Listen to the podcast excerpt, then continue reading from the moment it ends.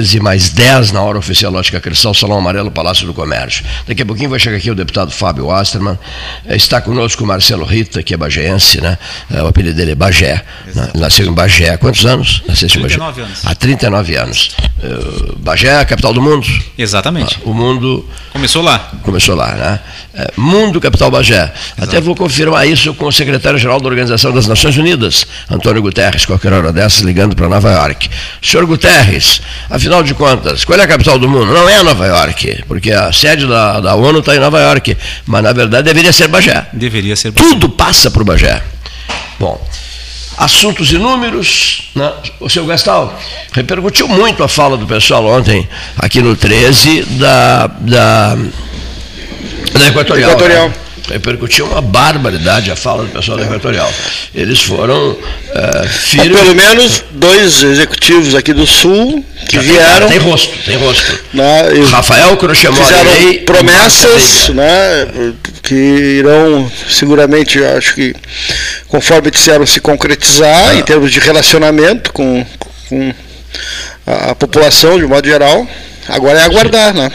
Olha aqui, eh, a, a propósito. E torcer para que não venha um temporal, vendaval, porque falte dessa- luz. aqui. Estou Até eles se adequarem. Estou experimentando, o senhor que mandou uma mensagem agora aqui, estou experimentando o atendimento da Equatorial Energia, meu amigo. Desde ontem às 19 horas no loteamento residencial Amarilis, no Laranjal sem luz, desde ontem às 19. Transformador queimado, provavelmente por sobrecarga, necessidade de um mais potente. E aí manda a, e manda a fotografia do. Tá aqui, ó, manda a fotografia do, Do, do transformador. do, do transformador, né? É. Bom, nós vamos continuar debatendo essa questão todo, todo, todo santo dia, colocando 13 horas à inteira disposição do, do, do público ouvinte. É. À Ficaram conhecendo o programa, né, vão ouvir o programa, Isso. vão ter sempre vai ter alguém ouvindo o programa. O programa vai continuar sendo como Aberto. sempre foi, né? Debate Eh, livre. Porque o rádio ajuda muito nessa questão. Me lembro do, do, do- Alexandre eh, nos dizendo, olha, quando aconteceu um temporal, quando acontece um vendaval e a cidade fica toda sem luz, e a gente sabe qual é o problema, é melhor informar pro pelo rádio porque a gente desafoga o 0800, as pessoas ficam sabendo pelo rádio. né? E já sabendo, não precisa telefonar pro 0800 para saber o que aconteceu. né? Quando, claro, tem uma informação oficial. Né? Muito bem, deixa eu só dizer uma coisa aqui. Quem é aquele? Bom saber que eles são de Pelotas, os dois também. O, o camarada mandou me dizer assim: o, o jornalista Luiz Carlos Vaz, é uma pergunta aqui. É filho de Bagé, o jornalista Luiz Bagé. Carlos Vaz. Não, não é Bagé, ele é de Ulha Negra. Ulha. O jornalista Luiz Carlos Vaz da Rádio Tupanci, né? Isso. Do, do, do, do- do programa do Sérgio Não, às Mulher vezes- Negra- vezes comenta ali. É. Mas, Toda é, hora comentando ali. Mulher Então, Negra ó. faz parte da região metropolitana de Bagé, entendeu? É, É, sim. uma cidade é, anexa. Satélite. É, satélite, exatamente. está de dormitório da Cidade- região metropolitana Isso. de Bagé. Exatamente. Eu aos, Aeroporto Eduardo Kramer. eu aos poucos me afasto, eu aos poucos me, me afasto. Tem isso, né? Brabo lidar com isso. Ah, tá né? com- O brabo mesmo é quando o sujeito se afasta para sempre. Né? Mas aí o sujeito se afasta para sempre quando morre, não é verdade? Se afasta para sempre. Mas não do coração da gente. Fisicamente, Mas né? Não, é, fisicamente. Fisicamente. né? Mas não do coração da gente, ó, né? Olha, olha, mas não, mas, mas não, do, não do coração da gente. Tantos já passaram por aqui. Que continuam vivos na gente, né? saíram daqui, mas continuam vivos no coração da gente. É. né? Nas boas lembranças, É, etc. como se estivessem etc, aqui. etc. É como se estivessem aqui, né? Quantas vezes a gente cita o Freitas aqui? Frases, É como se o momentos. Freitas é, a gente- O Delgar é. Soares. Ah, ele diria isso. ah, Freitas- ele faria isso. Diria isso. Ele comentaria dessa maneira. É. Freitas diria isso, que fantástico, né? Freitas, suas frases maravilhosas. O Delgar, aquela, o Delgar falava em silêncio, o silêncio do Delgar falava. Às vezes um sujeito dizia uma grande asneira aqui e o, silen- o silêncio do Delgar é, falava por todos, né? ele não precisava verbalizar absolutamente nada. Eu tenho recebido aí N mensagens, as pessoas ainda indignadas, os torcedores rubro-negros, com essa decisão de rádios importantes de Porto Alegre, os poderosos, donos da verdade, da razão. Só para não perder. E- Nesse momento, recebendo informações da Equatorial CE que via WhatsApp já do, de um canal de comunicação. Aqui, Já, ó. já, olha aqui, olha aí, tá começando. Segue. Manutenções programadas e eh, suspensão de fornecimento em algumas regiões. Então, não é o caso esse que tu falaste. Não é o caso que eu, que eu citei aqui. é. Mas, Mas já está havendo um canal de comunicação. Tá. E, e ele- eles valorizaram muito 13 horas de ontem, ao final até tiveram os dois tiveram a oportunidade de expressar isso, ah, as franquezas, né? houve momentos pesados, né, Gastão? Houve momentos pesados, fortes, perguntas necessárias, porque o que o, que o ouvinte pensa. É que muita gente o perdeu o muita coisa, né? Perdeu O muita coisa. perdeu- E As pessoas estão, estão irritadas. Aí eu vocês- vocês até me desculpem, mas eu vou interpretar a irritação do, do, do, do- do consumidor de energia, né? E repassei interpretando a irritação do consumidor. Mas vou só um, um pulinho a Porto Alegre. Está chegando um convidado também de Santa Cruz do Sul agora em seguida. Um, um- um pulinho em Porto Alegre. Às vezes, mesmo pessoas saídas do interior do estado, ah, envolvidas com futebol, com equipes esportivas, etc. e tal, tornam-se cheias de soberba, tudo podem. Tudo se torna muito fácil na capital, que é vitrine, na capital é vitrine. Agora o interior não é vitrine. Agora, quando alguma coisa do interior vai para a vitrine, Conversei muito com o Luiz Arthur Ferrareto hoje, Gastal, que é um dos homens mais brilhantes em rádio e, e- e- e como jornalista em Porto Alegre.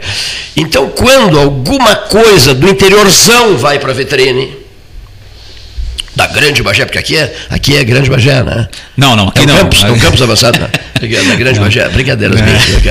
Quando Não- não chega tanto, Não né? chega tanto. É. Menos, Cleiton, menos. Quando um- um- um- algo do interior vai para a vitrine, Brasil de Pelotas foi para a vitrine, não foi para a vitrine? Um dos quatro grandes semifinalistas do futebol gaúcho de 2022. E Porto Alegre, Rádio Poderosa de Porto Alegre, lavou as mãos, tripudiou, humilhou, crucificou, sacrificou, desconsiderou. E isso me deixou muito incomodado. Por que, que me deixou muito incomodado? Porque um dia eu recebi um telefonema em Miami, nos Estados Unidos. Vonley Castro e eu estávamos lá, iniciando uma escala para seguirmos para São Juan, Porto Rico. E diz o- Na ponta da linha, Maurício Sirotsky Sobrinho. Eu falei sobre ele num texto que postei na rede social. Porque era um homem do interior, Gastão que adorava o interior, adorava a sua Passo Fundo do Hélio Freitag, também a Passo Fundo do Hélio Freitag. Se criou em Passo Fundo, fez nome em Passo Fundo, trabalhou em Passo Fundo, se destacou em Passo Fundo, saiu de Passo Fundo e foi brilhar em Porto Alegre. Mais um homem do interior. Aliás, eu até acho que alguns que vetaram o Brasília Ipiranga lá no Vermelhão, da, no, no Colosso da Lagoa, eh, também têm vínculos fortes com o interior, ou até são do interior, ou não querem dizer que são agora. Eh, se, sentem, se sentem envergonhados por terem nascido no interior, né? porque a soberba tomou conta. Na capital, inflou demais o ego e ficou se achando a décima maravilha do mundo. Bom, então, eu não queria perder o fio do que eu estava dizendo. Maurício, escreveu sobre o Maurício. Aí o Maurício, 1972, eu sou rodado, hein? 1972. Seu Volney Castro e eu estamos em Miami, nos Estados Unidos, toca o telefone do hotel. O senhor Maurício Sirotsky Sobrinho queria falar com o Cleiton. Sabe para quê? Para dizer o seguinte: quero lhe comunicar que todas as emissoras da rede da Gaúcha, todas, estarão formando uma grande rede nacional uma grande rede nacional sob o comando da Rádio Gaúcha que re- eh, retransmitirá vocês de São Juan, Cerro Mar Beach Hotel, São Juan, Porto Rico, 1972. Rejane, vice-miss Universo, perdeu o título por detalhe. Estamos sabendo que a Gaúcha de Pelotas é fortíssima candidata ao título e a Gaúcha, a Gaúcha que não foi a, a, a, a, a, a, Erechim. foi a San Juan de Porto Rico, porque o Maurício Sirotsky Sobrinho, seu, seu Hélio Freitag, o Maurício Sirotsky Sobrinho era um homem do interior, era um homem de passo fundo, era um homem com os olhos postos nas coisas do interior. Então, essa histórica transmissão foi feita pela rede da Gaúcha Nacional e a nossa vendedora de sapatos da, da Procópio ficou em segundo lugar. Então eu estou absolutamente tranquilo em relação ao que eu escrevi nas redes sociais. Já sei que teve muita repercussão em Porto Alegre e não arredo uma vírgula do que eu coloquei. Soberbos, arrogantes, prepotentes, autoritários, incapazes de levar em conta uma torcida do tamanho da torcida do Brasil de Pelotas, incapazes de levar em conta o- os feitos do Ipiranga essa, essa jornada memorável do Ipiranga de Erechim. Tudo, ó, só vale granalismo, granalismo, granalismo, os exageros, a, a, a, o, o, excesso do, do, do, do envolvimento com o granalismo é um negócio que chega a ser irritante, causa um mal-estar profundo em qualquer cidadão. Esse granalismo doentio absurdo, inconsequente, exagerado. Tenho eu certeza que o Rui Carlos Osterman, o Osterman está chegando aqui, que o Rui Carlos Osterman assinaria embaixo do que eu escrevi, e tantos e tantos da crônica esportiva de outros tempos, não a crônica esportiva de agora, lá em Porto Alegre. A crônica esportiva de agora em Porto Alegre mergulhou num granalismo doentio e perigoso. E mais, transmitem noite e dia, só falando em Grêmio Internacional. Ninguém aguenta mais. É como se política fosse uma coisa secundária, por exemplo, a política partidária, o ano eleitoral, a escolha do governador, a escolha do, do presidente da República, etc, etc, etc. É como se isso não tivesse nenhuma importância a mais, porque só vale a história da dupla Grenal e mais nada todo miserável dia só se fala nisso. Mais um desabafo meu? Sim. Mas eu ando escrevendo sobre isso, falando sobre isso, para tentar despertar consciências. Já sei que vou perder tempo. Esse é o Gastão. O meu, o meu tempo será perdido. Pode ter certeza, será perdido. Porque quando o deslumbramento sobe para a cabeça de uma pessoa, a arrogância, a soberba, ela não faz concessões. O soberbo não faz concessões. Ele se basta, ele sabe de tudo, ele é o máximo, ele entende tudo, ele compreende tudo. Me surpreendi com dois ou três, ainda defendendo as posições adotadas. Pois é, mas a Gaúcha estava transmitindo o jogo do Brasil contra, contra o, esse Piranga uh, no, no Bento Freitas no domingo passado. Eu só reagi da seguinte maneira, com todo respeito, a pessoa é minha amiga, mas eu reagi assim, não era jogo de semifinal foi o jogo que classificou para a semifinal, né?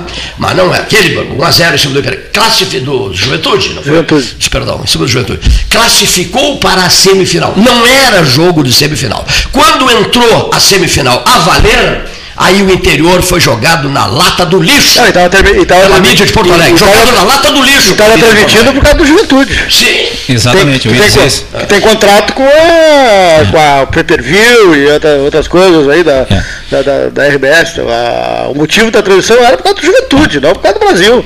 O futebol, o futebol né? da Zona Sul. O futebol é negócio, é business, né? O futebol da Zona Sul há muito tempo é desprezado. É desprezado. Humilhado, humilhado. Nós temos aqui, de, traçando uma linha imaginária de Uruguaiana, Porto Alegre, abaixo disso, nós temos pelo menos, se me fala a memória, nove títulos gaúchos. Né?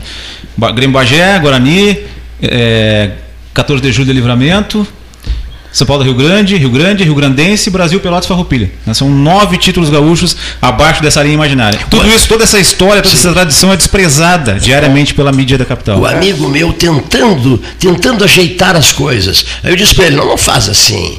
Não faz assim. É, não, mas eles transmitiram o jogo do Bento Freitas de ponta a ponta. Digo, mas não era jogo de semifinal. Quando chegou na semifinal, os quatro que chegaram à semifinal mereciam respeito. Os quatro que por altos méritos chegaram à semifinal, deputado Wasserman, mereciam respeito. aliás, está numa pauta de futebol. Está numa pauta de futebol. Ele vai falar de futebol também. É, a questão é, já estou encerrando meu discurso aqui. Eu, eu, quero passar uma informação também sim, depois, sim. né? Não? Termina. Tá, então olha aqui. O, as semifinais foram tratadas com desprezo pela, pela, pelo rádio de Porto Alegre, pelas rádios grandes de Porto Alegre.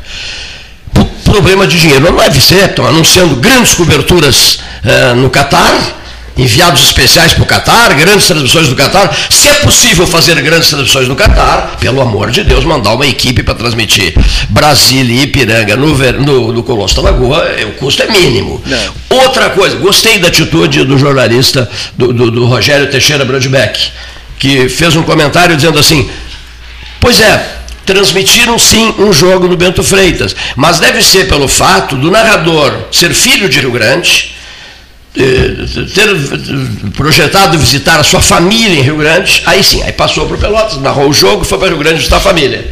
Muito bom, Rogério, gostei do que colocar. Tá me entendendo?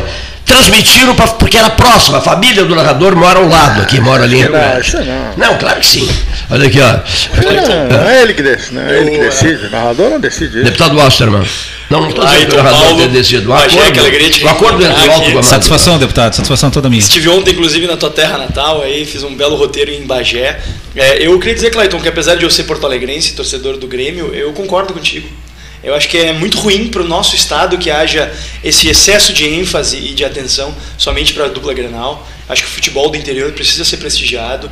Os clubes do interior desenvolvem uma série de atividades sociais, culturais, e são efetivamente a alma do nosso futebol gaúcho. Estive ontem visitando, inclusive, o estádio do Guarani de Bagé, estive comentando, conversando eu sou longamente. Cuidado com o que você vai dizer sobre o Guarani. Eu sou, eu sou estive conversando com o presidente Tato, que foi muito atencioso. Por que não visitou a Pedra Moura, deputado? Pois é, algum acabei problema? não conseguindo, não conseguindo uh, agendar a visita lá, mas quero garantir que eu vá lá numa próxima oportunidade. É que nós do Guarani, quando estamos envolvidos numa missão, né, indígenas que somos, né, a Pedra Moura fica para outra hora. Oh. Né, Mas eu, e o que me levou lá foi justamente um tema que diz respeito não só ao futebol gaúcho, ao futebol especialmente no interior, mas à liberdade do cidadão gaúcho, que é a questão da bebida nos estádios, que Sim. foi essa proibição injusta imposta desde 2008 vem prejudicando muito, especialmente os clubes do interior, que Sim. tiravam uma receita importante do comércio das bebidas de uma forma ordeira, de uma forma regrada e civilizada, e que hoje passou a ser proibida. Infelizmente, o Rio Grande do Sul é um dos poucos estados brasileiros que ainda mantém essa proibição. É, e a gente vê que os casos de violência que acabaram ensejando essa proibição são casos que acontecem fora do estádio, porque as pessoas tomam um trago fora do estádio e chegam já embriagadas, inclusive, muitas vezes, são casos que não têm a ver com bebidas alcoólicas, mas têm a ver com impunidade, tem a ver com irresponsabilidade, com falta de vigilância e de segurança. Então a gente está trazendo esse tema. Eu sou um dos autores do projeto de lei que é, busca trazer uma regulamentação responsável para o comércio de bebida alcoólica nos estádios. E vou hoje à tarde, inclusive, aqui para não ter problema, vou visitar a Boca do Lobo e o Bento Freitas na tarde de hoje. não pode esquecer do Farroupilha, não pode esquecer do Fantasma do Fragata. Pois é, não. como a agenda está um pouco apertada, eu acabei dando prioridade para os clubes que estão aí transitando pela Série A do Galchão. Né? O Guarani, inclusive, até, até o final desse ano ainda é um clube da Série A do Galchão, infelizmente acabou sendo rebaixado, então ano que vem deve jogar a segunda divisão. O único mas... clube bicampeão gaúcho é, Exatamente, do interior, hum, exatamente. E a cidade de Bagé com três títulos, né? Como vocês exatamente, estavam falando aqui. Exatamente. Que palavrinha gostosa. O fantasma, né? o fantasma. O fantasma mete medo. Mete medo. Com certeza. Mete, Muito tradicional. Mete medo. Não, assim. Em campo tricolor das Laranjeiras. O fantasma fragatense. Ainda acredito numa grande recuperação aí do, do Farroupilha. Voltar a respirar aí tempos de glória. Né? Aqui em Pelotas tu é torcedor do Falpilha, então? Na verdade eu torço pelos três, eu torço pelo sucesso dos três, né? Esses candidatos aí não, não, não são fáceis, eu, ele, ele torce pelos três, é, é mais prático, né? Olha aqui, ó. É. torço pelo sucesso do futebol pelotense. Fabrício de Barra, boa tarde. Boa tarde, meu amigo Cleito. Prazer novamente estar aqui com vocês. Boa tarde, Bagé. O Fabrício, a primeira coisa que o Fabrício dirá é assim: é o seguinte, eu sou torcedor do Brasil, do Pelotas e do Farroupilha. Não, não posso dizer isso. Eu sou, eu sou torcedor de Pelotas, não tem porque nem falar. Eu sou orcerulho. Olha, é... o, Paulo Gastal fica todo contente quando vê um torcedor de Pelotas. É, aqui. sou orcerulho. Silotério sempre me levava para ver os jogos do orcerulho. Acabei me tornando orcerulho. Mas é um prazer estar com vocês aqui e acompanhar a comitiva aí do deputado Fábio. Trouxe aqui novamente também o nosso nossa liderança do Novo Pelotas, Luiz Antônio Pereira, que vem fazendo um trabalho muito importante aqui de recrutamento de filiados e de agregar os nossos apoiadores na cidade. O Luiz Carlos também, né? O Luiz Antônio. O, na verdade, boa tarde aí mais uma vez, agradecendo a participação aí do Cleiton, que dá esse espaço para nós aqui, né? Uh, nós estamos com alguns filiados aqui na, que fazem parte também, vieram acompanhando hoje, pra, acompanhando o Fábio aqui, né, no almoço que a gente fez, e eu vou acompanhar o Fábio Luiz nessa. Carlos nesse debate aí, né, que a gente está. Viu, mas o Luiz Carlos, você tem o Luiz Carlos também, está aqui o Luiz Carlos. Está, irmão gêmeo. é irmão gêmeo? Agora vendo ali, cara. Luiz Carlos Pereira e Luiz Antônio Pereira. Exatamente. Estamos Exatamente. aqui também com o João Cardoso, filiado nosso, e o Murilo da minha assessoria. Tá João Cardoso já esteve aqui, não esteve? Não? Achei que tinha estado. Olha aqui, Uma ó. próxima aí, certamente. Os então, gêmeos são, são torcem para quem, hein?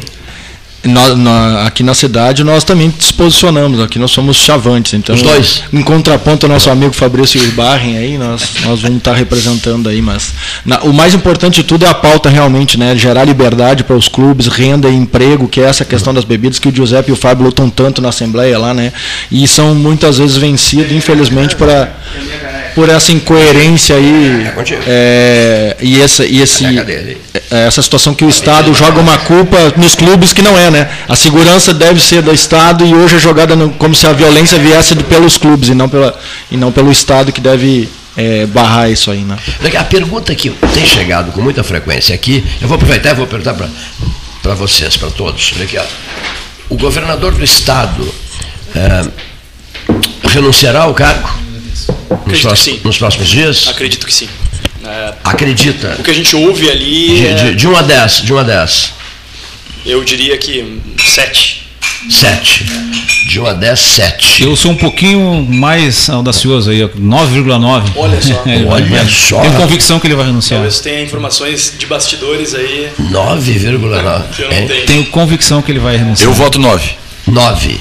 9. Um e eu, os gêmeos, os gêmeos. Eu sou cauteloso também. Eu acho que entre 7 e 8 vou com o Fábio, porque realmente tem uma. O PSDB é, é da raiz dele, né? Ele não, ele não vai largar o PSDB hoje para uma candidatura. Não, não, mas ele pode renunciar, tem aquela alternativa e seguir no PSDB, é. com é, o objetivo mas... de ser candidato a presidente. Mas é, eu percebo que ele está tá buscando construir uma, uma maneira de tirar o Dória da jogada. Então. É, eu acho isso também. A minha, a minha, a minha concepção, a minha leitura do Senado sempre foi essa. Assim, ele, ele estaria é, lançando na mídia esse flerte com o PSD de, eh, de modo a enfraquecer o, o, João Dória e forçar uma renúncia dele a, a, a pré-candidatura. Essa, essa seria uma estratégia. É a estratégia dele. Eu, antes de começar o programa, eu estava falando para o Cleito, o Bagé já estava aqui. E eu li uma entrevista está hoje no Globo, na Folha, eu recebi a, por, por WhatsApp, do, do, ex, uh, do deputado federal Écio Neves, né, que foi candidato a presidente da República. E o deputado federal conhece bem a Câmara. Ele disse que o PSD hoje os deputados federais já estão comprometidos com o presidente Bolsonaro, vão votar no presidente Bolsonaro. Então ele vai para uma campanha sem ter, ter a, base. a, base. E uma parte no Lula, né? O PSD é, é um partido dividido. O PSD é um partido fisiológico. É, não adianta ter só o Kassab. Exatamente. Kassab não manda no Piauí, Sim, não manda no. Exato. O partido do Kassab, né? Que a gente é. sabe que é aliado de, de momento, né? Então Sim. não. Eu só quero dar uma informação de hoje de manhã, que é importante para o pro programa, porque é uma pauta nossa aqui, que é a questão da BR-116, é duplicação Guaíba-Pelotas. Hoje pela manhã, o superintendente-geral do DENIT, Iratã Pinheiro Silva, que já esteve aqui no programa, né, assinou com o governo do Estado, já que falaram no governador, o, o, governo do Estado vai colocar de, recursos no lote 5 e no lote 10. 90 milhões. 90 milhões, é. 96 milhões. E inclui a ponte do, do, do Rio Camacuã lá. Então é uma informação nova de hoje pela manhã.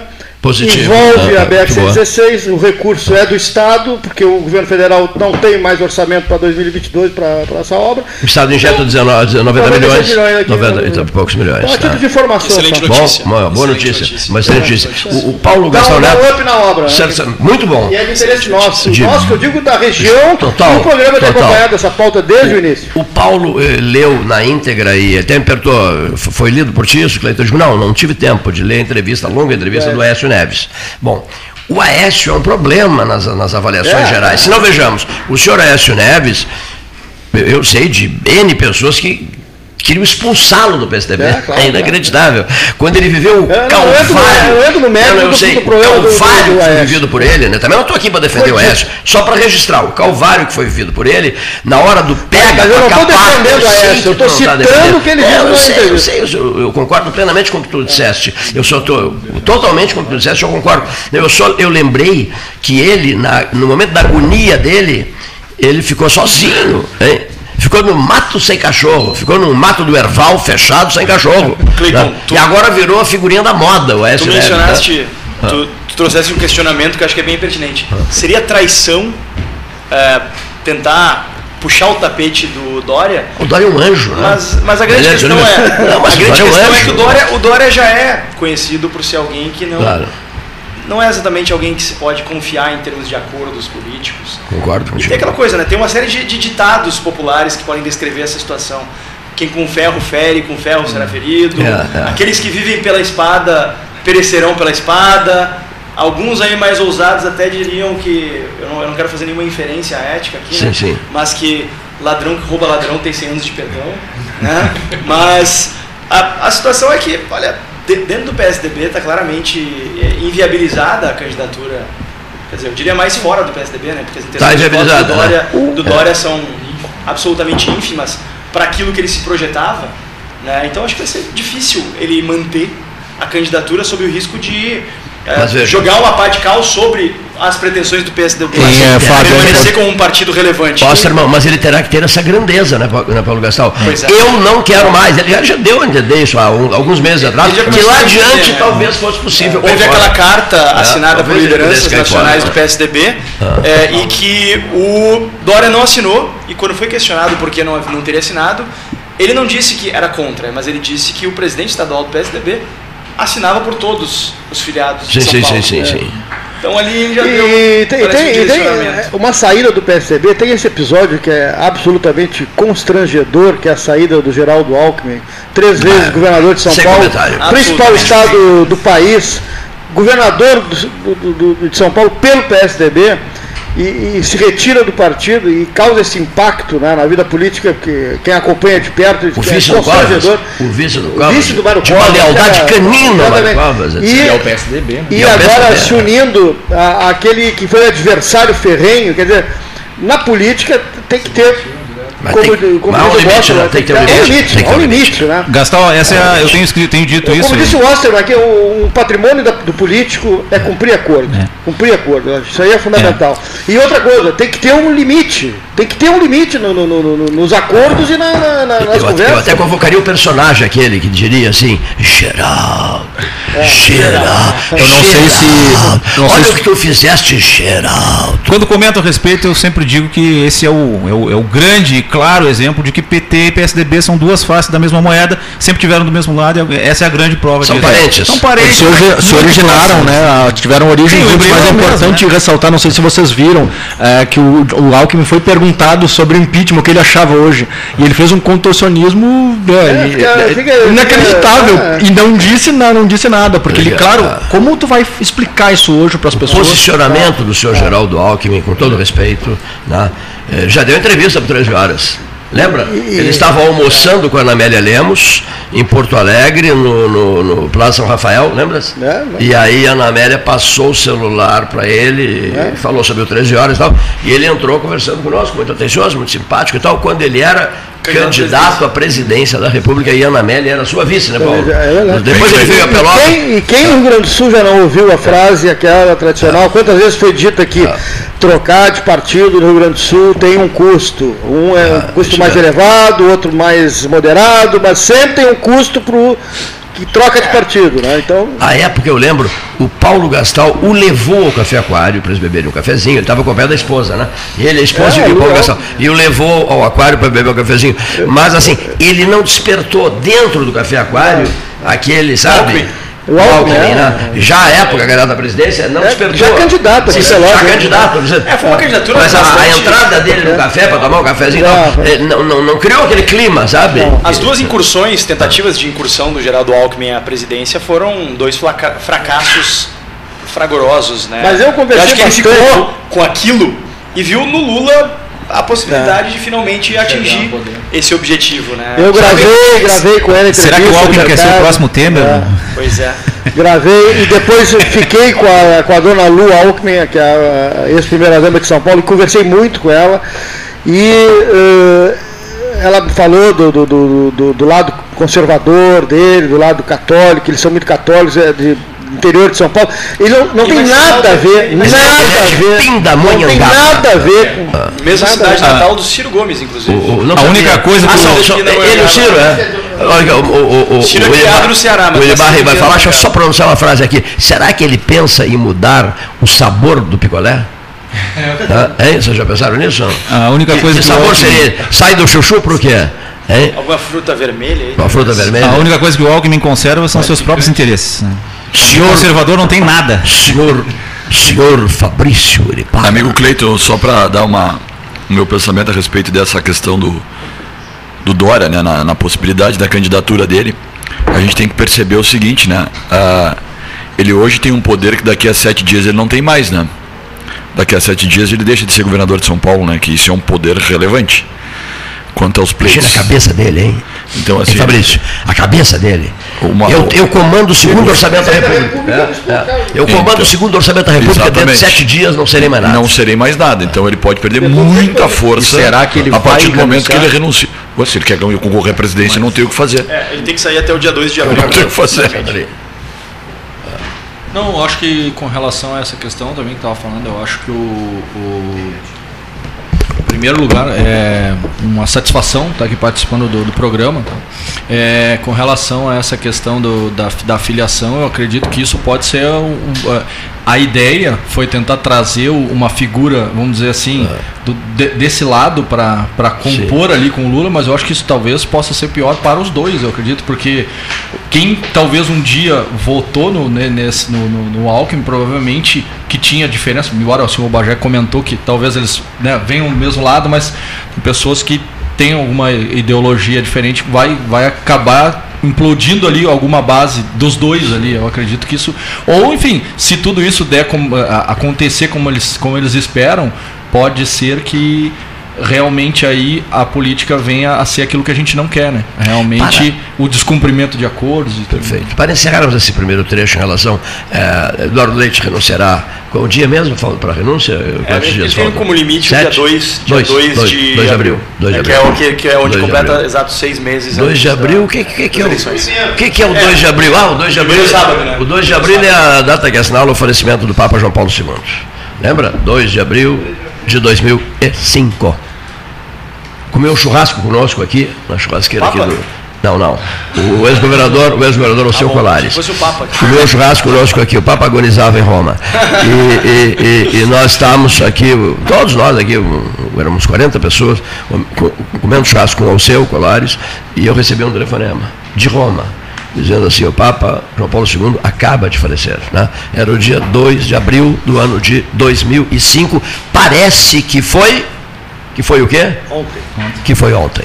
Olha aqui. ó. Então, E o, Cle, o Cleiton, para quem não vê, atrás dele tem a fachada da Basílica de São Pedro aqui, para quem não Foi tá bolado, foi inventado o programa ali dentro, sabia? Um dia o arcebispo metropolitano me perguntou assim, veio aqui o Dom Jacinto Bergman, e me disse assim, eu só não entendi uma coisa, porque não a catedral metropolitana aqui no. Como é que chama isso? Banner. No banner, né?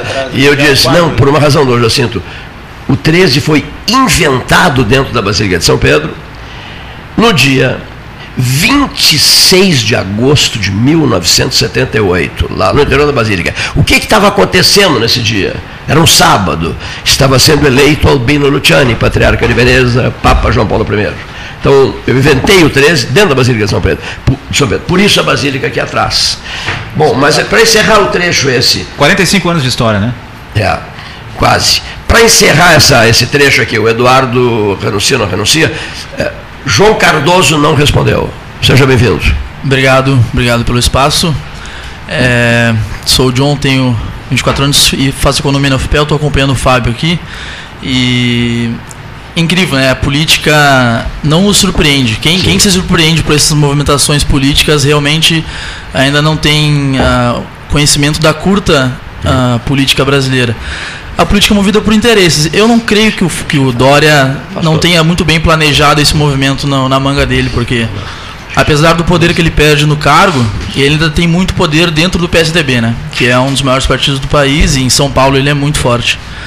Ah, espero eu que a população não tenha memória curta nesses movimentos em que Alckmin faz e que outros políticos no Brasil fazem nessas mudanças partidárias e que eles mostram pouca convicção ah, ideológica, pouquíssima convicção no partido e no projeto que eles trabalham, né?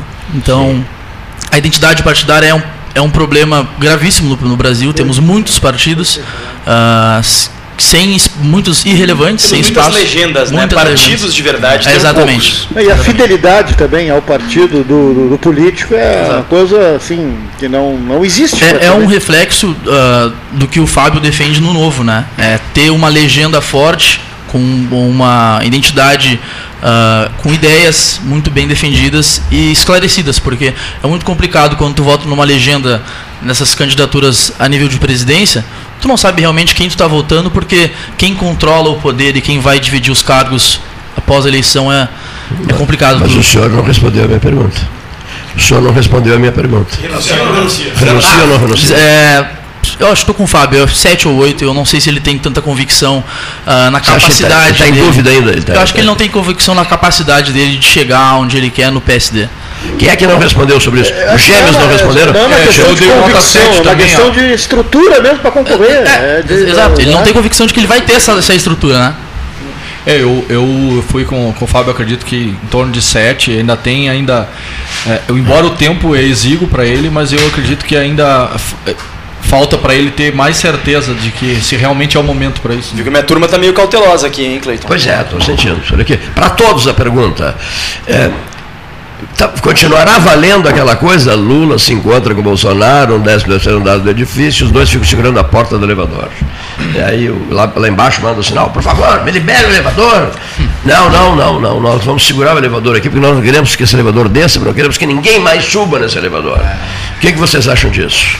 Acho que um, um precisa do outro para manter sua viabilidade, né? A narrativa do Bolsonaro precisa do Lula, é, até porque, infelizmente, acabou sendo um governo que entregou muito pouco e que se, se socorre do argumento da narrativa de que não é o Lula e de que se não elegê-lo, teremos a ameaça do PT e do Lula, que evidentemente é uma ameaça que a gente tem que evitar, mas que é uma pena né, que a gente fique preso nisso. E o Lula, por outro lado, vem se aproveitando do fato de que o Bolsonaro acaba sendo, na prática, seu maior cabo eleitoral ao longo desse período. Perguntas que ouvintes mandaram. E Ciro? Há algum sinal de luz para o Ciro? Não, não, não. Não Felizmente há. não. Felizmente Não há sinal de luz para o Ciro. Não. Apesar de ter Eu- o 8%. Pois né? é. 8%. Mas ele- Mas eu concordo com o Oscar. dentro da ele- esquerda, ele- dentro da esquerda ele não tem condições de crescer mais e no centro ele está muito limitado, inclusive por idiosincrasias do próprio PDT, eh, que é um partido muito complexo, é um partido que tem um componente de fisiologia, fisiologismo Brasil Sim. afora, que não, não, não vejo perspectivas de avançar muito A, a pesquisa do BTG Pactual, que saiu recentemente essa semana, que para mim é uma pesquisa confiável, apesar de ter o BTG Pactual ter no conselho o, o Paulo Guedes e tal, mas eh, ela tem pouca margem, eh, tem pouca margem, ela está bem, é, é bem estratificada, não tem, é, é um ou outro, não tem, não tem uma margem de crescimento para um terceiro, não, é. nesse momento.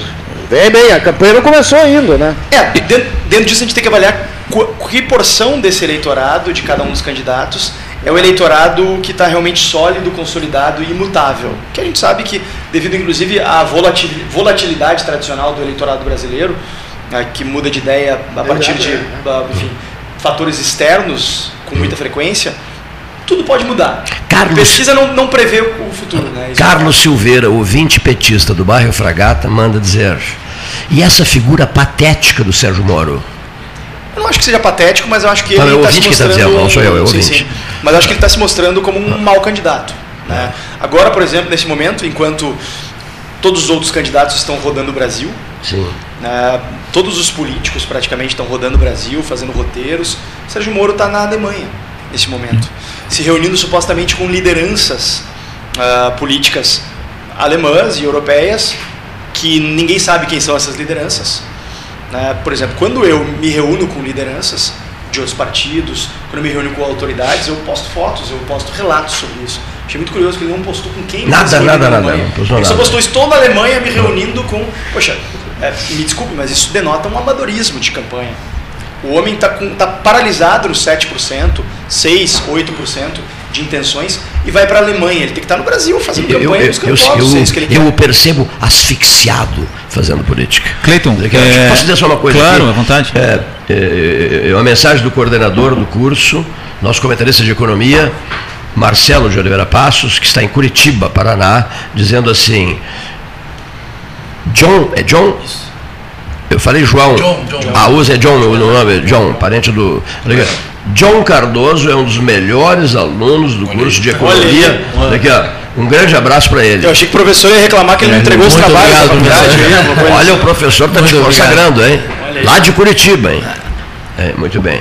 Se- Cleiton. Senhor, senhor, senhor Bajé. pautar minha, minha, minha posição aqui. Eu discordo do deputado em relação à avaliação do governo Bolsonaro. Né? A gente elegeu ele justamente para fazer o que ele está fazendo, por óbvio. Congresso Nacional. Reformas, para privatizar, para combater a corrupção. Também, óbvio, muitas. Combater a impunidade. Muitas foram, muitas foram feitas e muitas foram barradas pelo Congresso e pelo STF. O STF e o Congresso se colocaram com pedras no sapato do governo. É mesmo? O Congresso é. impediu que o presidente apoiasse a prisão em segunda instância?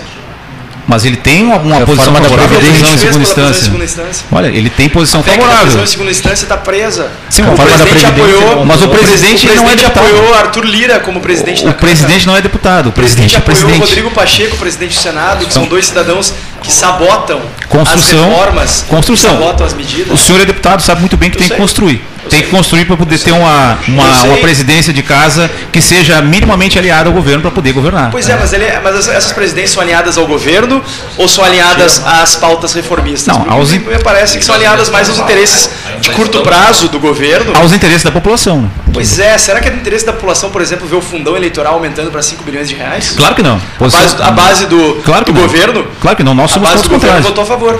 Não, uma parte da base, inclusive. Filho do, filho do presidente, inclusive, votou a favor. Inclusive na. Os deputados federais do teu novo partido votaram a favor. É. Alguns, é. né? Alguns. Não é posição. A posição do governo é contra o aumento do fundão. Sempre foi. Pois é, não foi o que pareceu, né? Mas, mas votou a favor, né? Contra no, no. Boa parte da base. O presidente, o presidente até vetou. Os deputados aliados depois. ao governo, os deputados aliados votaram contra, os principais deputados votaram contra e o presidente vetou. Né? Uh, na verdade, na hora da inclusão na Lua, Inclusive o filho do presidente votou a favor. E na hora do veto, o presidente foi lá e vetou, e daí os seus aliados mais próximos votaram pela manutenção do veto. Muito provavelmente sabendo que o veto seria derrubado, porque havia um acordo na Câmara dos partidos da base, especialmente os principais partidos da base do governo, como o próprio partido do presidente, Sim. o Partido Progressistas eh, e o próprio União Brasil, que tem essa postura eh, meio claudicante em relação ao oposicionismo ou situacionismo, votaram pela manutenção, pela derrubada do veto. Então o veto do presidente foi derrubado e o pagador de impostos brasileiro vai ter que desembolsar 5 bilhões de reais para custear campanhas de políticos. Uma lástima, eu também sou contra. presidente. Eu também sou, eu também fui contra o aumento do fundão, assim como a maioria dos, dos, dos aliados mais próximos do presidente foram contra. E os aliados mais próximos do presidente vão usar é, o dinheiro do fundão eleitoral ainda? Não sei, aí tem que perguntar para cada outra um. Pergunta, tá? outra pergunta, Bagé, e em relação à desculpa dada pelo, pelo nosso então presidente Jair Bolsonaro sobre a questão da val do açaí lá, que ele colocou a culpa como se os outros fizessem o mesmo, ou seja, a gente faz algo errado e bota a culpa em todo mundo, que ele, que ele quis dizer que os outros deputados também, vários têm, têm funcionário fantasmas, etc. Quer dizer que então fazer rachadinha é uma coisa para ele normal. Ou seja, pode ser feito, desde que os outros façam errado, eu também posso fazer. Tá, assim, Luiz, eu sou contra uh, rachadinha, sou contra essas práticas nefastas, tá? Mas não sou advogado do presidente. Então, sobre essas questões é, pessoais relativas a ele, realmente, infelizmente, eu não posso responder. O, o cada partido o, já tem os seus, os seus, os seus problemas. O que, o que a política não pode aceitar é que qualquer divergência interna, principalmente nos grandes partidos, o, aquele que diverge já, já, já começa a pensar em trocar sigla. E, e um partido grande que congrega milhares e milhares de filiados, é óbvio que vai ter divergências e alguns vão ter uma prática diferente de outras, e a, práticas também condenáveis. Ah, no Partido dos Trabalhadores, nós vimos muito isso, foi alvo né, de investigação, de prisões, mas nem todos os integrantes do Partido dos Trabalhadores né, são corruptos, são, ah, eles têm, ah, têm, têm outra linha de pensamento, tem uma sua linha de pensamento. Aqui no Rio Grande do Sul nós temos o governador Ligo Dutra, uma pessoa honrada, várias vezes participou do programa. Não? Então, as divergências partidárias elas têm que, ser, têm que se conviver. E óbvio que a família Bolsonaro faz pressões não tem dúvida disso, mas como disse o Bagé, cada um tem que responder por si nas questões pessoais. Exatamente, mas eu, eu, tenho uma posição bem, bem firme em relação a isso, tá? É claro que, obviamente, nem todos os, os, os, os pertencentes aos quadros do, do, do, Partido dos Trabalhadores são corruptos, não tenho é. dúvidas disso. Mas eu tenho convicção que a corrupção faz parte do projeto de poder do, PT, né? Para manter, manter o poder e para sustentar, aumentar a força do partido e conquistar o, e, e, sedimentar o projeto de poder, não só do PT como da esquerda. É uma convicção minha, mas baseada em fatos, né? E o orçamento secreto, Bagé, o que, que tu acha? Tu não acha que não é uma maneira de cooptar os políticos também? E para manter as suas bases? Tu acha que não foi, isso o não foi feito? Com as... Claro, sou contra o orçamento, o orçamento secreto é das emendas. Claro, né? sou contra o orçamento secreto. Tu sabe, Luiz, muito bem, é, quando a gente começou lá, a gente, nós nos conhecemos há muito Sim, tempo, né? Lutando contra a corrupção nas ruas, o deputado também, muitas né? vezes aqui em Pelotas. Certeza andamos juntos por aqui, fizemos manifestações aqui contra a corrupção, contra o PT. E gente, o que, que a gente precisa fazer? Isso que vocês estão fazendo, isso que eu estou fazendo se colocar à disposição, deixar um pouquinho a família de lado, o trabalho de lado, colocar o seu nome à disposição para trabalhar. Eu fico muito contente de ver vocês trabalhando, é, se colocando no cenário político. Não sei se pretendem lançar candidatura ou não, mas de qualquer forma trabalhando pela política, porque eu tenho convicção de que boas pessoas é, precisam substituir essas velhas raposas aí que ah, apodreceram a nossa política, mesmo que nós tenhamos lá as nossas divergências. Né? Claro. Eu acho Muito que em, eh, com relação a isso até como o Fábio falou e em relação está falando do, da questão do presidente, acho que o pior de tudo isso é como a prisão que era uma da, da, das defesas dele e tudo mais que acabou não apoiando.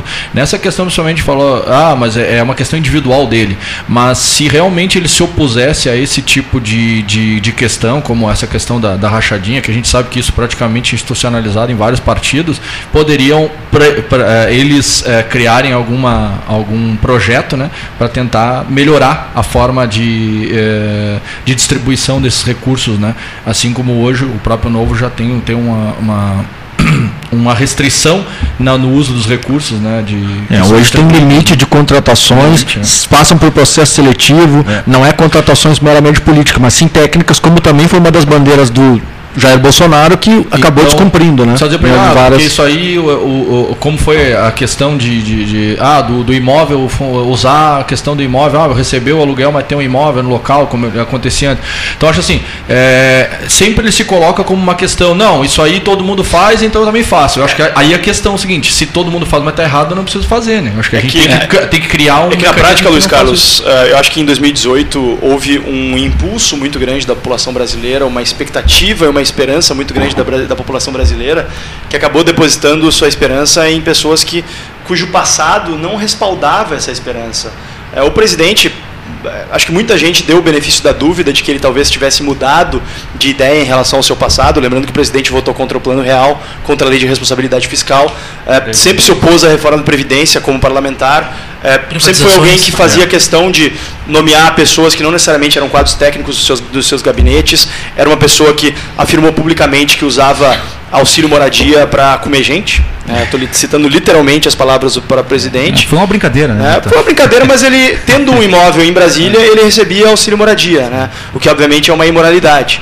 É, e acho que pela falta de opções, talvez, e talvez por uma comoção gerada por aquele episódio terrível da facada, aquele crime inaceitável, é, se gerou uma, uma, uma comoção em torno da candidatura dele que acabou catalisando esse sentimento é, de revolta da população com a corrupção, com os desmandos do PT, e acabou vendo nele uma pessoa para é, catalisar realmente esse sentimento. Mas na prática, infelizmente, o que a gente viu foi alguém que se elegeu, abandonou uma agenda reformista, a única reforma de relevância nacional que foi aprovada, que foi a reforma da Previdência, foi uma reforma que foi desidratada pela própria base do presidente, que criou exceções para algumas categorias específicas, especialmente policiais e militares, é, e que acabou fazendo com que a economia para a população brasileira fosse menor.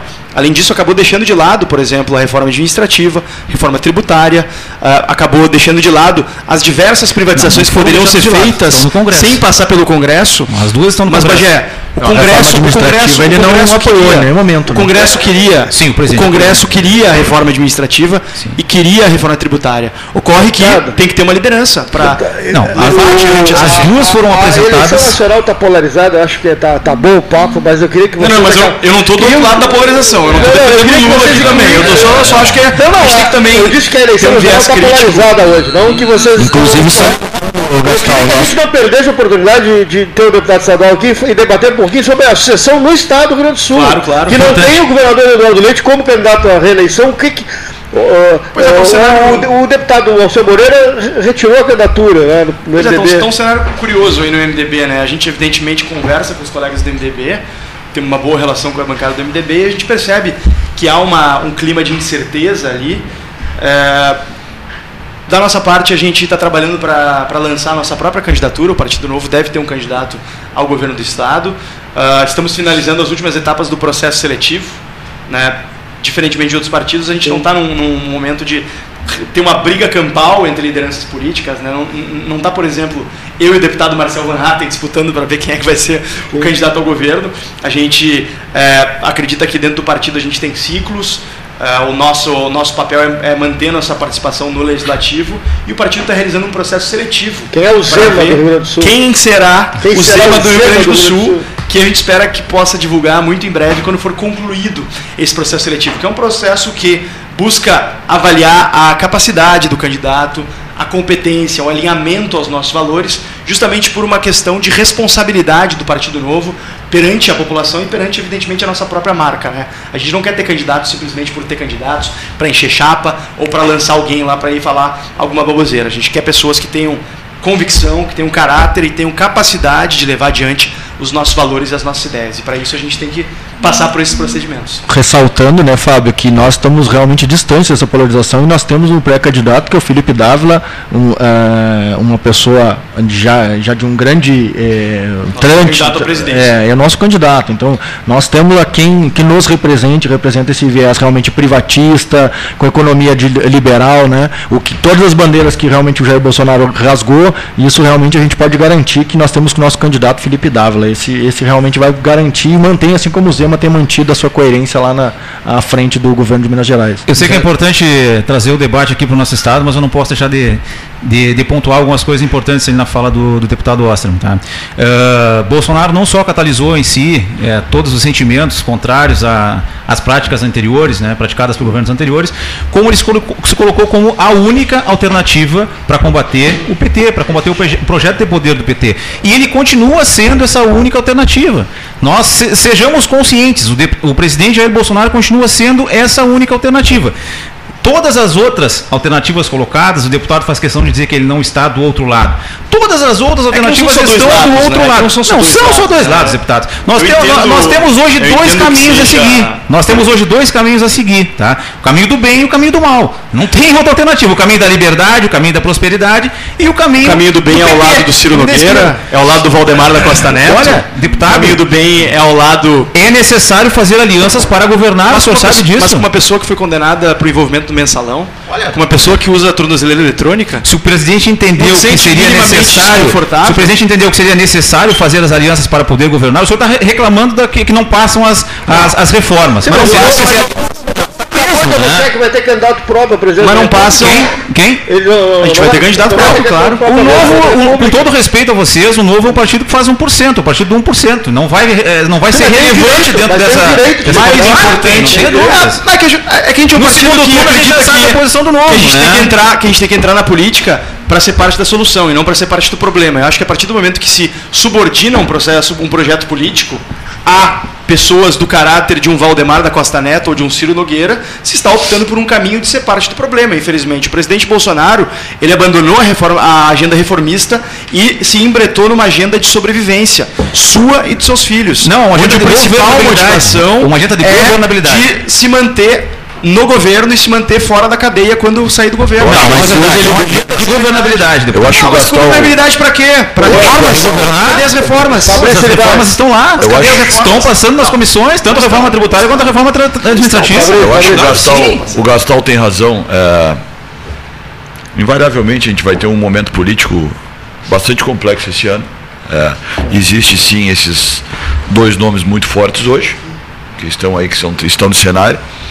E, mas é óbvio que tem outras opções e, e num primeiro turno é, é, virão, por exemplo, o Novo tem seu candidato, o Ciro Gomes vem, então acho que o Gastão tem razão no ponto que a gente possa tentar debater um pouco o que pode ficar aqui no Estado, né? Porque aí sim, aqui é um, é um cenário um pouco mais nebuloso é, é, quanto quais são as viabilidades políticas estaduais, é, que projeto seguiremos ou que projeto abortaremos em nível Estado. Né? Então, eu provocaria até o deputado Fábio, no primeiro momento, para, se possível fosse, fazer um, um panorama aí do que, que viu desse governo atual e como é que imagina uma transição para um próximo da, do, do cenário que a gente sabe que o governador tem como prerrogativa dele não se reeleger, não vir a reeleições, pelo menos é um discurso Sim, dele. É, e que vem difícil, cumprindo. Acho que ficaria difícil para ele buscar é, a reeleição. E que vem cumprindo. Na prefeitura que ele propôs falado, isso né? e não. É, Acho que foi um governo que teve seus méritos, fez diversas reformas, né? Todo mundo sabe que eu sou um dos maiores críticos ao governador é, e a diversas divergências que a gente tem, mas eu, por uma questão de justiça também eu tenho que é, saber reconhecer os avanços promovidos por ele e ele teve um, tem um mérito muito importante de ter liderado as reformas. Porque um chefe do Poder Executivo, ele não pode simplesmente só pegar e jogar um projeto no parlamento e esperar que ele seja aprovado. Não é assim que funciona. Não é assim que funciona. Uh, talvez seja assim que funciona as pessoas que não conhecem como funciona a política e acham que, por exemplo, basta um deputado simplesmente propor também um projeto que está feito o seu trabalho. Não. Lá dentro existe todo um trabalho de convencimento, de articulação. O governador Eduardo Leite teve seus méritos em conseguir concretizar reformas importantes que infelizmente não foram avançadas no âmbito federal, que, como a, própria reforma da Previdência, que dentro dos parâmetros, infelizmente, que a reforma federal nos limitou, a reforma que nós aprovamos aqui na Assembleia foi a mais, uh, a mais uh, ousada de todas, provavelmente, também pelo fato de que nós tínhamos o pior déficit da Previdência do Brasil. Né? E, e nesse aspecto, acho que a nossa bancada do Partido Novo tem uma participação importantíssima, porque a gente nos debates internos, conteve uma série de tentativas de desidratação da base do próprio governador. É, algumas privatizações importantíssimas e históricas foram avançadas, com um papel importantíssimo e indispensável da Assembleia Legislativa. Acho que o governador falhou em alguns aspectos, como, por exemplo, manter a sanha tributária, a sanha arrecadatória, que ainda vige no nosso Estado, e acho que o governador falhou em dar sua contribuição no combate aos privilégios que sangram as nossas finanças públicas e também as, a credibilidade nas nossas instituições. É, mas eu estou confiante de que o próximo governador vai ser alguém que vai manter a visão reformista de que o Estado precisa, é, vai saber que a gente não pode esquecer dos erros do passado que aconteceram. É, a gente cometeu um erro muito grave no Rio Grande do Sul, que foi de acreditar que a gente estava com o boi na sombra, que a gente estava com a situação resolvida. A gente caiu nessa mentira de que o Rio Grande do Sul era um estado rico e que, portanto, podia ter regras benéficas é, que favorecessem castas do serviço público às custas da população e acabou gerando um caos fiscal verdadeiro que a gente, que a gente vive hoje. A gente precisa lembrar desses erros do passado, lembrar de não cometê-los novamente e lembrar, ao fim e ao cabo, no final do dia, que quem paga a conta é o pagador de impostos. A gente precisa instaurar no Rio Grande do Sul uma mentalidade de respeito ao pagador de impostos de uma vez por todas. É o pagador de impostos e é o cidadão no setor privado quem carrega esse Estado nas costas. Quem gera riqueza, quem gera empregos. O servidor público tem um papel importantíssimo na construção do Estado que a gente quer viver. Os servidores públicos cumprem uma função importantíssima no aparato estatal, uhum. mas não é servidor público que faz o Estado ir para frente são os nossos empreendedores, são os nossos trabalhadores do setor privado, que por meio da inovação e do empreendedorismo vão fazer com que o Rio Grande do Sul seja o estado que a gente sonha. E para garantir isso, a gente precisa ter regras claras, a gente precisa reduzir impostos, simplificar impostos, a gente precisa desburocratizar uma série de setores. Eu estou muito envolvido nisso. Por exemplo, eu estou envolvido no debate da redução das taxas da FEPAM, que é o órgão ambiental do estado do Rio Grande do Sul. Rio Grande do Sul tem as taxas ambientais mais caras do sul do país, chegando a ter taxas que custam mais de 30 vezes o custo do Paraná e de Santa Catarina. Tenho cobrado muito do secretário Viana, pelotense, inclusive, de uma resolução por isso, para que a gente resolva a questão das taxas ambientais no Rio Grande do Sul, porque isso acaba sendo mais um obstáculo ao desenvolvimento e ao empreendedorismo no nosso estado, né, Cleiton? Porque Sim. quando o empresário tem que pagar uma taxa muito alta aqui, tem que pagar uma carga tributária muito alta aqui, ele pensa duas vezes antes de abrir um negócio, abrir uma empresa, abrir uma indústria aqui e acaba indo para Santa Catarina, para o Paraná, como acontece em boa parte dos casos aí estado afora. É, essa é uma grande verdade e aqui na Zona Sul a gente sente na pele isso, né? Somos, nos tornamos uma cidade exportadora de mão de obra, né? Exato. Temos jovens aí qualificadíssimos que concluem ensino médio, concluem ensino técnico e vão para ou para Porto Alegre, Caxias ou para Santa Catarina. Então a, a, nossa a nossa metade sul, principalmente a Zona Sul, o estado como um todo, mas falando especificamente aqui sobre a região, precisamos recuperar nossos tempos de glória e de grandeza, né? Taxas, é, impostos. O governador, do, o governador Eduardo Leite é, governou a base do aumento de impostos, a manutenção. Eu acredito que o novo foi contrário, aquela manutenção do. Da, oposição, da, da, majoração do ICMS e ele conseguiu manter em 2020 com a ajuda do PT, né? com a articulação do deputado estadual Fernando Marrone, que inclusive pelotense, foi quem articulou a manutenção da, da, da alíquota elevada do, do ICMS. Então, o, o, é o jeito do PSDB de governar. O PSDB olha somente para o caixa, não olha para as pessoas, não olha para a vida das pessoas. Se preocupa somente em colocar a, a, a casa em ordem, as finanças em ordem, mas não olha para as pessoas que cada vez mais têm o seu patrimônio disponibilizado ou, ou, ou cooptado pelo Estado através de tributos. Né? Mas sejamos justos que não foi só a ajuda do PT, né? Foi do MDB, do PP, do próprio PSDB. Sim, sim. Com honrosa exceção da deputada Zilá Breitenbach, que é a veterana, veterana da casa e que votou contra, mesmo sendo proposto pelo seu próprio partido. É uma das parlamentares pelas quais eu tenho mais respeito lá na casa, inclusive. Mas tivemos votos de praticamente todos os partidos. O próprio PL ofereceu um voto lá. Lembrando. Perguntas de ouvintes. Eu sou obrigado a encaminhar as perguntas. Claro. São os ouvintes dirão. Mas o senhor é deselegante conosco, conosco pede para passar as mensagens para o 981-148808, pede para participar se a mensagem para o 981-148808, para o 991-256333, são dois números. Depois o senhor não lê as mensagens, o senhor é descortês conosco, não estou imaginando que o ouvinte possa pensar isso. Então, eu não, não posso. Cleiton, aliás, antes que se exaure o nosso tempo, e, e, caso haja perguntas especificamente direcionadas a mim, de mais ouvintes, Sim. deixa eu deixar o meu contato também, que é o 051 997010030. Qualquer ouvinte que tiver pergunta, comentário, reclamação, xingamento, enfim, a gente não nem sempre responde, né? O nosso WhatsApp.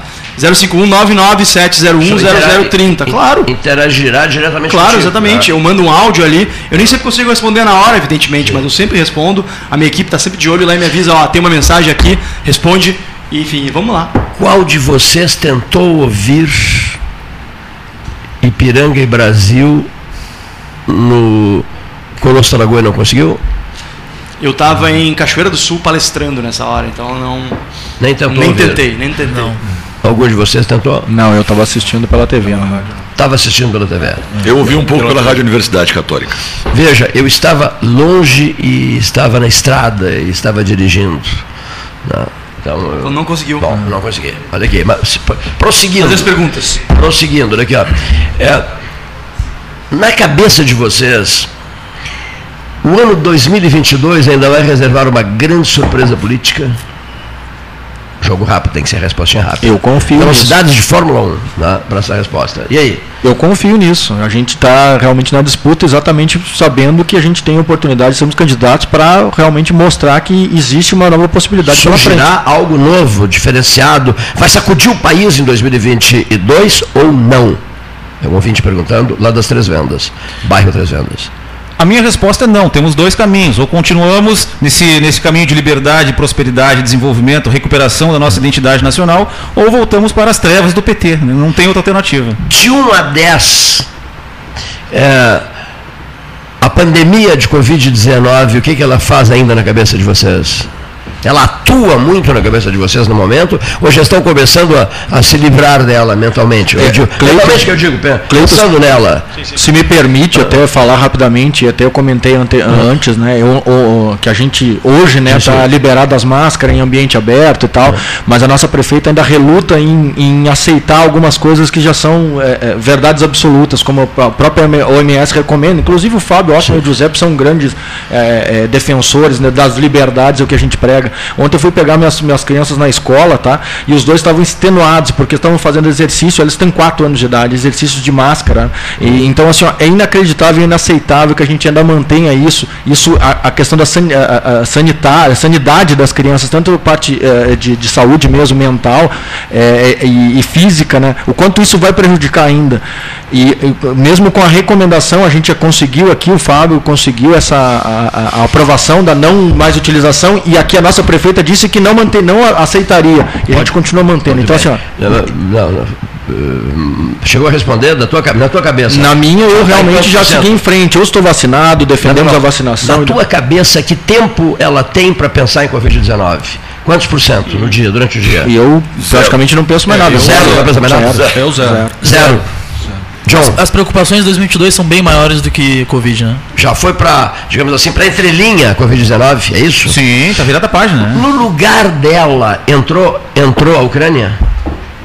Acho que são temas diferentes, né? E eu. Não, por mais diferentes. Só para dar minha resposta, eu não acho. Posso dizer uma coisa? Por mais diferentes que sejam, deputado Osterman, mexem com a vida humana. Claro, claro. Né? Ou seja, pra... as duas pautas tratam de preservação, a, necessidade de preservar a vida humana. Né? Mas, Cleiton, deixa, é. deixa eu só dar, dar minha resposta é. para isso também. Eu não, eu não acho que seja zero. Felizmente, o pior já passou.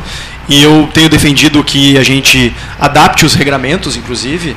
É, aproveito para registrar que a cidade de Pelotas tem sido sempre, por meio dessa prefeitura, uma das últimas a fazer as devidas flexibilizações e adaptações nos regramentos, no uso de máscaras, na volta às aulas, enfim. Tivemos um debate intenso ano passado, né, como tu bem lembras.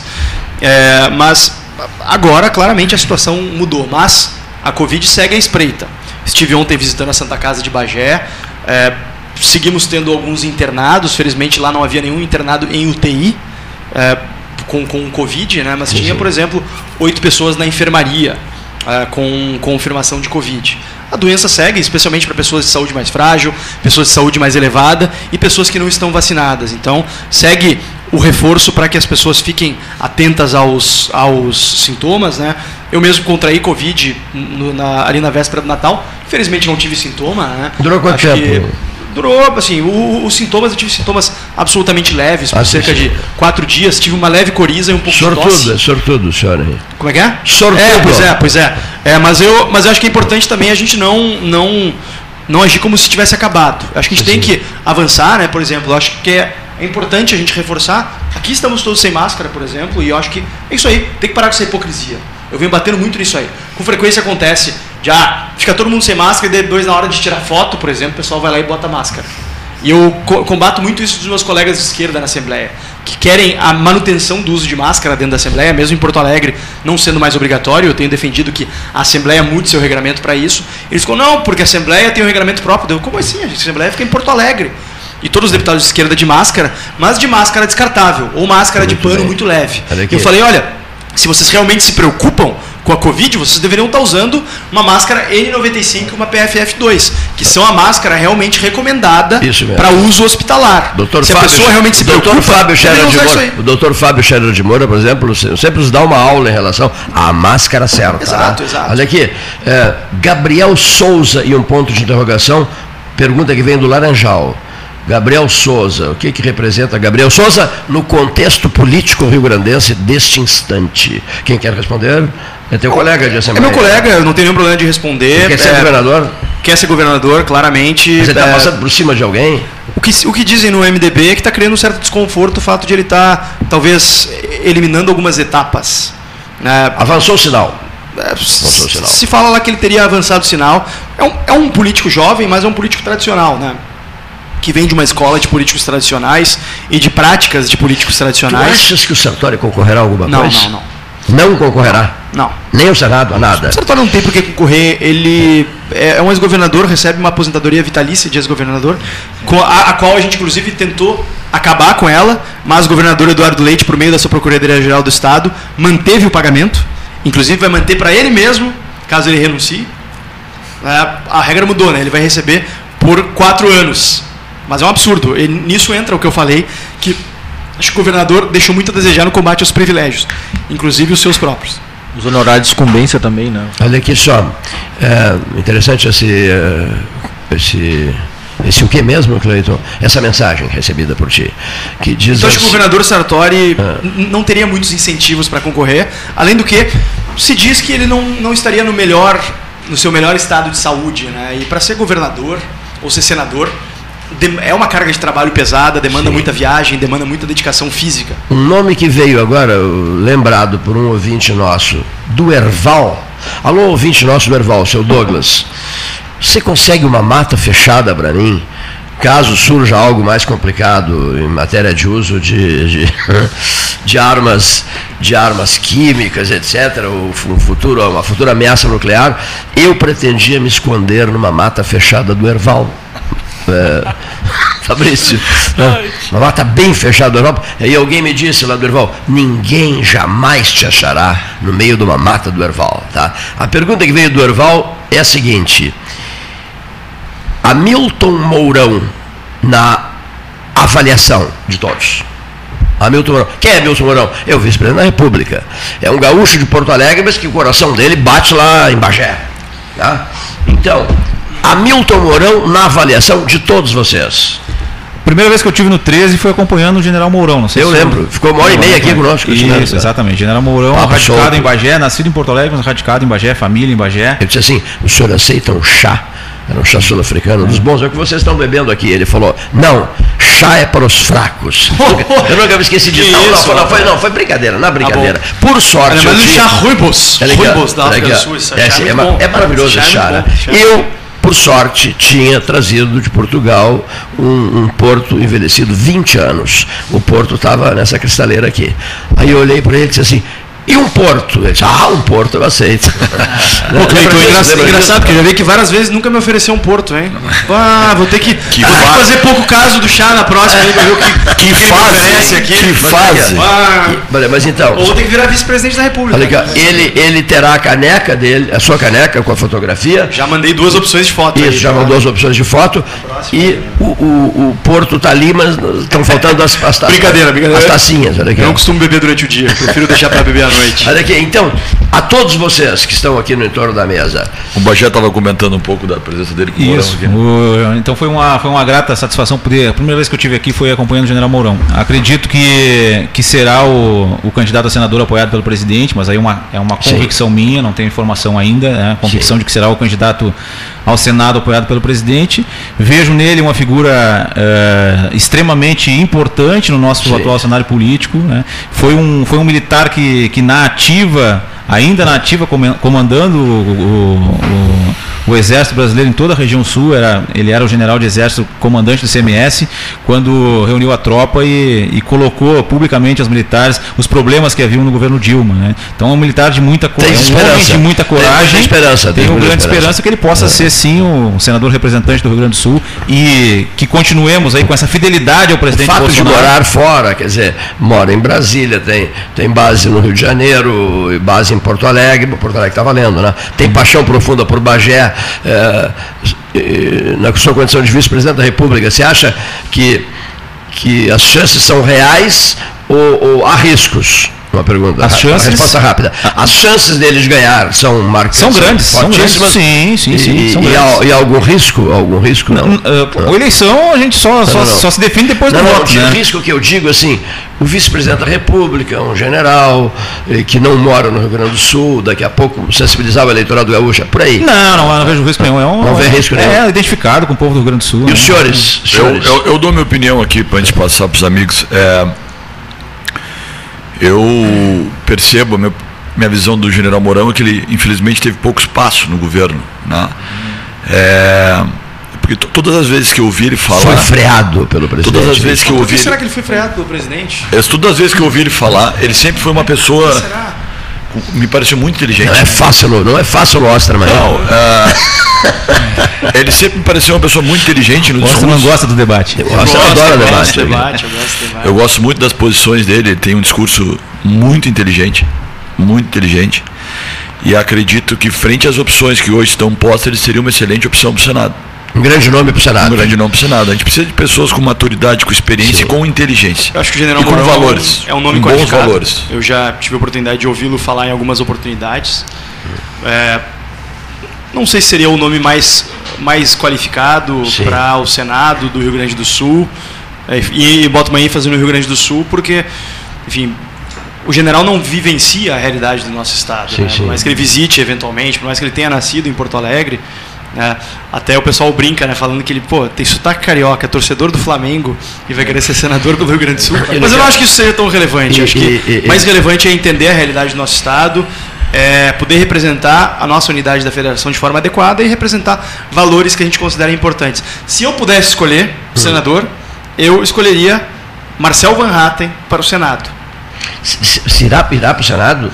Não. não. o mais provável é que ele vá a deputado federal. Quem queria ir para o Senado era o Jerônimo Gergen, que é muito meu amigo. Pois é. Não, desistiu de Mas tudo, eu acho né? que também não vai. Havia sobre a mesa aqui, eu sou devoto de São Judas Tadeu, havia uma belíssima imagem de São Judas Tadeu sobre a mesa, lembras? Uhum. E ele disse, eu sou devoto de São Judas Tadeu, o vice-presidente.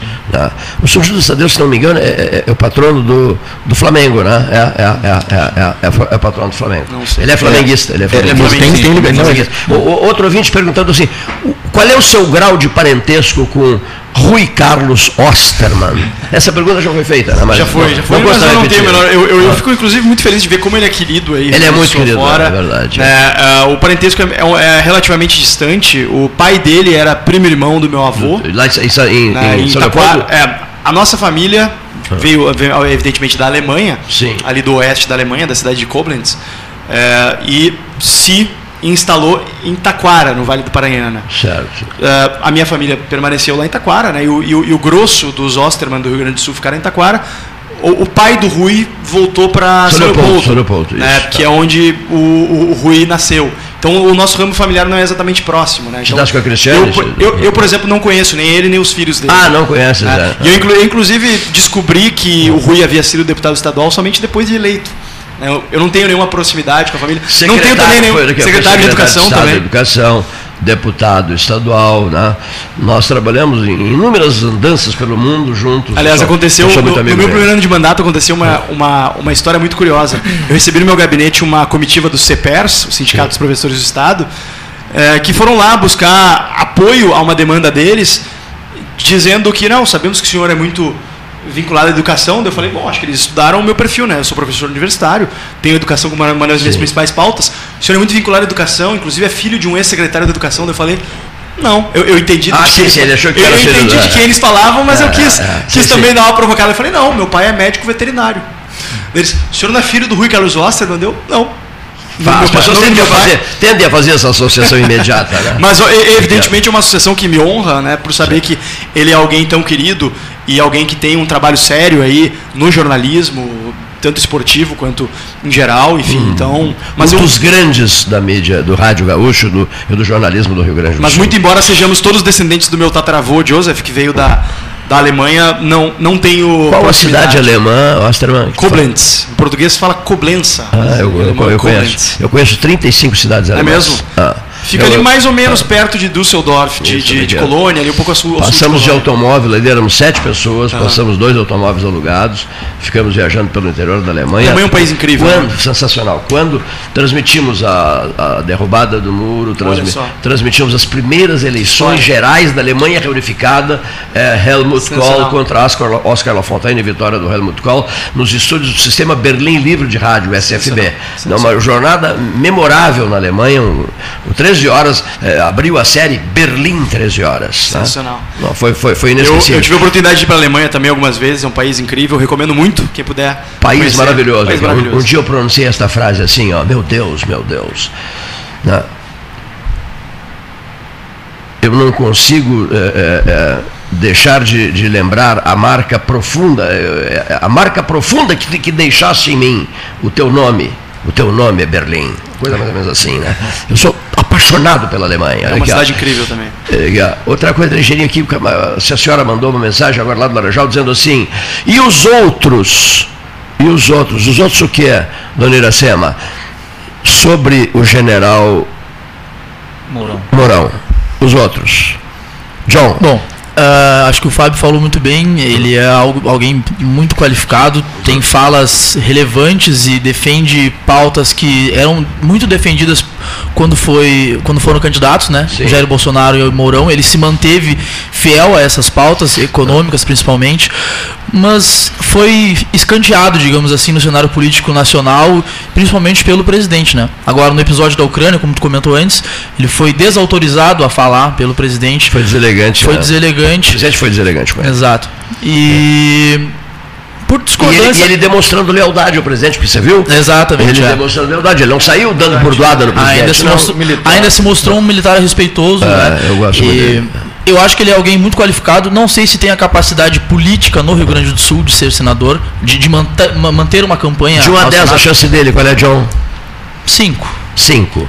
O pessoal gosta, sabe? De, é. Eles, eles, de, têm, de uma, eles têm uma militância muito, ah. muito forte, mas se é o suficiente para concorrer com os principais candidatos, eu fico na dúvida. Gêmeos, senhores gêmeos, quanto é, por cento? Quanto eu, por cento? Eu já, eu, eu, rapidamente eu queria comentar sobre isso. Assim, eu tenho algumas ressalvas quanto o Mourão, tá? Eu realmente vejo uma coerência dele em alguns, alguns fatos e atos, né, que são desautorizados pelo tempo, presidente.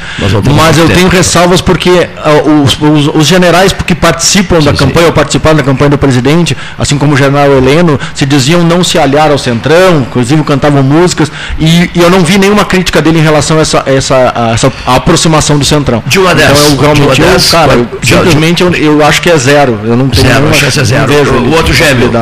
É, eu também é, acredito que para o Rio Grande do Sul, até pro, tem um, pou, um pouco de, da identificação ah, mais aí, mas hoje ele está muito mais ligado ao Rio de Janeiro e a Brasília do que ao Rio Grande do Deveria, Sul. Outra, achei fantástica essa aqui.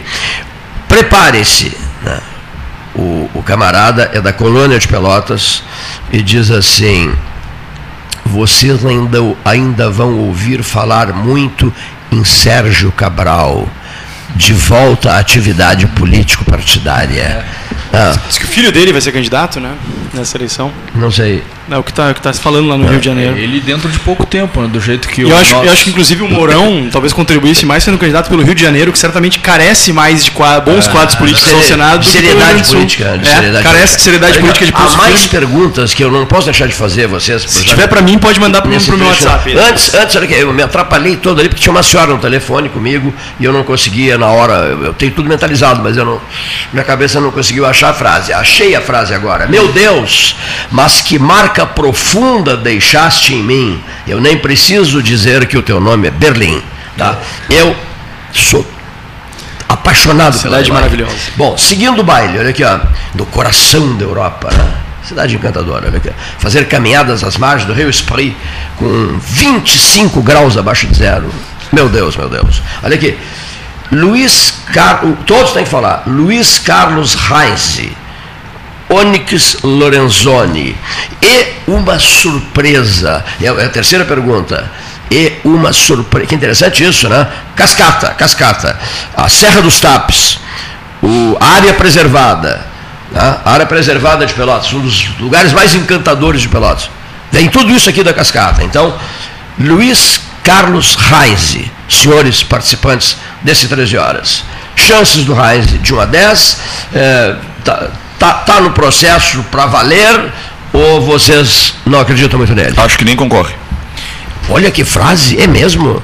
Acho que ele não opta por não concorrer. Achas isso mesmo? Acho isso mesmo. Meu Deus. É, eu penso diferente, Cleiton. Eu, na minha concepção, ele concorre, tá? Mas chances reduzidíssimas, né?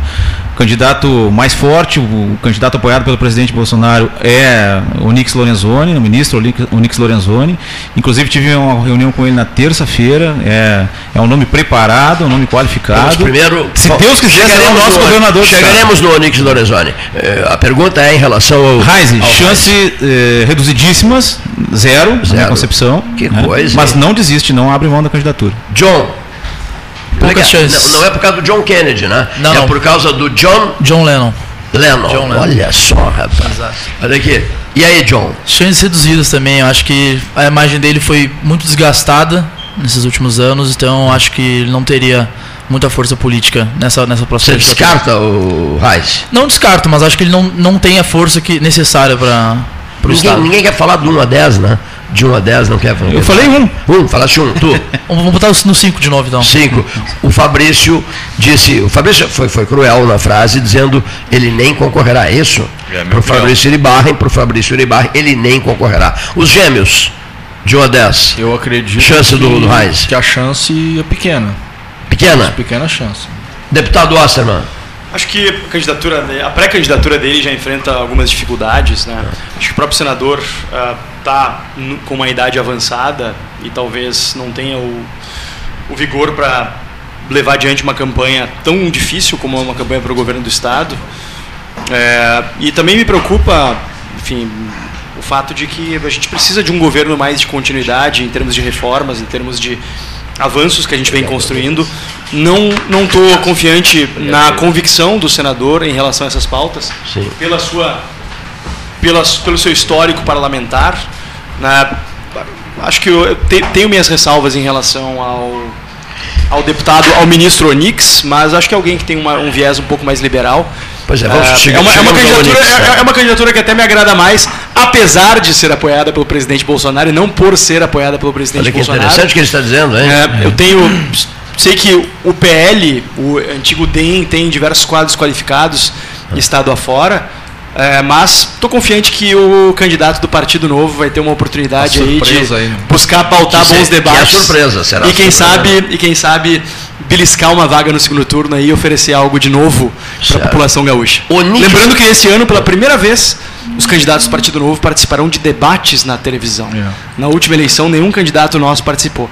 Nós ficamos em quinto lugar aqui no Rio Grande do Sul e em quinto lugar nacionalmente, sem participar de debate, tendo frações de segundos na, na propaganda partidária. Então, acho que a eleição está em aberto. É um grande amigo meu, está sempre aqui conosco, nos frequenta, nos visita com muita assiduidade, o, o Marcel Van Hatten. Né? Sim, sim. E ele é grande amigo também do, aliás, foi a, mãe do Ayrton Senna, a dona Neide, e ele, Marcel, o Marcel depois fez os acertos finais para o Belo Horizonte 13 horas com o governador mineiro. Olha aí. Foi feito. Olha aí que beleza. Só que o avô dele era grande amigo da dona Neide Sena da Silva e tal, eu sou muito amigo da família do Ayrton. E então as coisas ficaram facilitadas para um ah. 13 horas especial, Belo Horizonte 13 horas, que foi, que foi radiofonizado. Mas entrou no circuito também, devo dizer isso, é importante que seja dito, ele gosta uma barbaridade do Marcel, e o Marcelo é muito nosso amigo, o governador das, das Minas claro, Gerais. Grande tá? governador Romeu Zema tem o feito Zema, um trabalho exemplar Zema, por lá. Zema foi Lembrando... Me disse, que, me disse que virá a Pelotas a convite do 13 horas. Fará uma palestra em Pelotas e virá aqui a convite do 13 horas. Mas enfim, não podemos eh, escapar do, do, da análise final. Falávamos, estamos falando de uh, uh, Onix Lorenzoni. Chegou a hora dele, senhores? Parece que sim, vai ter um apoio forte aí, tem a militância, como tinha dito, muito forte para fazer campanha. Uh, mas, de, de, como disse o Fábio, apesar da, do apoio ao Bolsonaro, tem boas ideias. E não descartaria jamais a candidatura do Novo, porque o, o Zema é o perfeito exemplo de que dá para fazer uma candidatura Sim. do zero totalmente desconhecido, era alguém que não tinha relevância política em Minas Gerais, apenas relevância empresarial. Sim. E tendo a participação nos debates esse ano, o candidato ainda desconhecido do novo pode com certeza surpreender num cenário em que não temos uh, muitas opções e as melhores opções. John, que interessante a frase, não foi pronunciada por ti, não, mais ou menos te inseres nesse contexto também. Por, a frase que eu ouvi, quem, quem de vocês pronunciou a frase? Apesar do Bolsonaro, o sujeito disse. eu, Fábio. Fosse tu. Apesar do Bolsonaro, eu gosto do. do, do Isso vale para o Zema do, também ou não? Do, do, eu gosto não, do O Zema não é apoiado pelo Bolsonaro, né? O Zema, o Zema foi. O Zema em 2018 apoiou o nosso candidato no primeiro turno. É, enfim, o Partido Novo é um partido independente, o Partido Novo não é um partido de apoio e nem de oposição ao presidente Bolsonaro. Então, acho que no caso não vale para o Não vale, não vale. E lembrando, eh, nós já temos candidatos e fortíssimos também ao São Paulo, que é o Vinícius Poit, um dos melhores deputados, também ao Rio de Janeiro.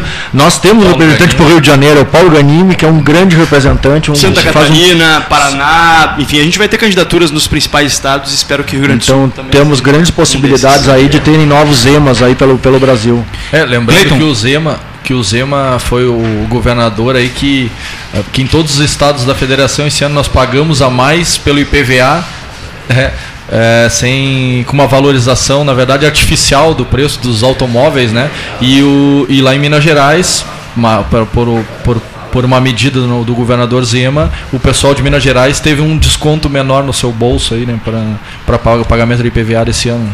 Cleiton, mais uma das medidas em prol de toda a população, né? não de, de alguma pauta específica. O ministro Onix Lorenzoni é, o, é um homem preparado para devolver a grandeza ao Estado do Rio Grande do Sul. Estivemos reunidos na terça-feira e, e a minha convicção é, que já existia se sedimentou ainda mais. Né? É um homem preparado e abençoado por Deus, vai devolver ao nosso estado a grandeza, Deixa vai conduzir, se Deus quiser, eu aproveitar e te, e te indagar sobre essa situação, porque lembrando que o próprio Olix Lorenzoni ele foi desautorizado também algumas vezes pelo presidente, inclusive foi rebaixado de posto algumas vezes. Será que ele vai ter não, todo não é esse apoio na campanha? Não é verdade, Senhores, isso não é verdade. Não, é, não se trata de rebaixamento, se trata de estamos, adequação de discurso. Estamos nos preparando para a aterrissagem não, não briguem a bordo. Porque, imagina, nós vamos descer na pista do aeroporto internacional, João Simões Lopes Neto, daqui a pouco. Aqui, Mas vamos continuar voando. Aquele rapaz lá, é o comandante do avião, é um avião da, da LAP, Linhas Aéreas Paraguaias. Nós estamos, estamos voando no avião da LAP, fazendo. Estivemos em Kiev, na Ucrânia, essa madrugada. Ele até recebeu instruções. Apague as luzes todas, né? Desligue o motor, tudo, quando sobrevoamos Kiev. Olha aqui, ó. Daqui a pouco nós vamos descer em Pelotas. Mas deixa eu registrar aqui a chegada. Ah, vocês estão se preocupando com a eleição de um governador? Eu já trouxe o governador. Eles querem você. Eu já trouxe o governador. Tabajara Ramalho de Andrade, um filho de Santa Cruz, um filho de Santa Cruz do Sul, Osterman um filho de Santa Cruz do Sul, ex-presidente do Santa Cruz, do, do, do, do, sim, do Futebol Clube Santa Cruz, governador de Rotary, e que nos visita agora, é um queridíssimo amigo, está tá promovendo um grande evento em Canela, no dia 14 de maio de 2022, e ele está aqui conosco, é um governador, já está aí o governador, vocês não precisam se preocupar em eleger o governador, o governador está aqui. Seja bem-vindo, Tabajara, tudo tranquilo? Muito obrigado, bem-vindo. Eu vi esse dia, só dizer você, eu vi esse dia do Cleiton aqui, pedi um cartão para ele, que não tinha. Isso mesmo. Então hoje eu trouxe 200 cartões para ele. Isso, olha que espetáculo. Em Santa Cruz. O governador diz assim, Cleiton, um cartão seu, por favor. Eu digo, eu não, é. não uso. Né? E ele disse, então eu vou mandar é fazer prazer, os, somos, Eu vou mandar fazer os cartões para você. No Sul nós somos cinco governadores de rota. São distritos, né? O meu começa em Candelária e vai até o Chuí. O nosso mandato é de um ano, e agora no dia 13, 14 e 15 de maio nós temos a nossa conferência na cidade de Canela, que é o encerramento do ano. E temos diversos palestrantes, e um dos palestrantes será da nossa conferência, que vai atingir mais umas 600 pessoas, será o Cleito, é, que vai nos dar o prazer de ser o palestrante lá na, no sábado, dia 14. Será uma honra, estaremos juntos.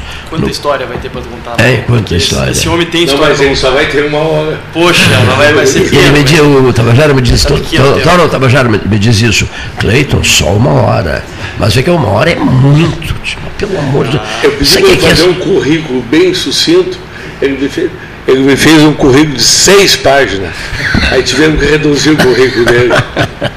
que maravilha, que maravilha. Que, que, imenso prazer o gesto de vocês, dos Rotters e tal. Porque o, o, o 13 horas e toda a história do 13, e minha, não só do 13, é voltada para ações sociais no campo, no campo social. Né?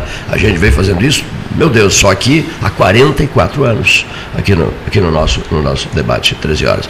E, e, Canela, Canela me lembra muita coisa, pessoas amigas queridas, e uma pessoa que tinha uma casa em Canela, e negócios em Canela, que se chamava Hildo Meneghetti duas vezes governador do Rio Grande do Sul. Traço identificador dele, deputado Osterman, saía do Palácio Piratini, caminhando, tomar um cafezinho no Rian, pegava um bonde, morava no apartamento dele. Né? Doutor Hildo Meneghetti era um símbolo de, de, de, de simplicidade, né? de, de preocupação interagir com o cidadão, com o seu eleitor, não necessariamente com o eleitor, com os gaúchos em geral. Né? Então será uma oportunidade de, de, de, visitar Canela e recuperar uma série de outras coisas ligadas à Serra Gaúcha. Será um imenso prazer. Mas hoje aqui tem um debate político aqui. Estamos terminando, concluindo o debate, estamos elegendo governadores, é. É, deputados, não, deputados não, nós estamos elegendo governadores. Que é os candidatos? todos passaram em, passaram em avaliação, foram avaliados, todos aqui. É que a lista é eu, muito Em grande. algum momento espero que todos aqui sejam pré-candidatos, né? Mas acho que esse ano só eu, eu e o Bagé e quem sabe o John aí. Né? Ah, daqui da mesa? Daqui da mesa. Ó, oh, que interessante, olha aqui, ó. O Bagé, candidato. O John, candidato. Está no nosso processo seletivo aí. É, gostei. É, espero que seja aprovado, deputado estadual fez rasgados elogios, é, elogios não, ao John. Depois do elogio desse, acho que vai ganhar pontos no seletivo. O nosso brilhante professor Marcelo de Oliveira Passos, falando de Curitiba, fez rasgados elogios àquele jovem ali, ó, é, que é o melhor aluno de economia, não é isso? Não, que, quem dera, mas eu agradeço ao, ao professor Marcelo. O pai dele colocou o nome dele de John, em homenagem a John Lennon. Nascido em Pelotas? Pelotas, Pelotas. Nascido em Pelotas. É, John Lennon tem um jogador também do Ipiranga. Isso mesmo, tem um jogador chamado John Lennon. É, isso mesmo, eu estava ouvindo futebol no dia é. desses. Torceste para o Brasil de Pelotas na, contra o Ipiranga? Eu torci para o Brasil, queria Grêmio e Brasil. Mas aquele jogador. Por que, que o Luizinho não bateu o pênalti? Que é considerado o melhor jogador do Brasil. Que barbaridade. O jeito, o jeito que ele foi para bater aquele pênalti, lento, apático, é, sabe, desenergizado. Olha aqui, ó. Sinceramente, o, o jeito da, da, da, cobrança, eu vi ali um, um Marlon Brando. Não foi? Brando, brando naquela cobrança, né? Aí deu no que deu, deu no que deu. Quebramos a cara. Torci, torci pelo gol como se fosse pelo meu Jardim Negro. Eu fiquei muito. Eu achei que o Luizinho ia bater o pênalti. É.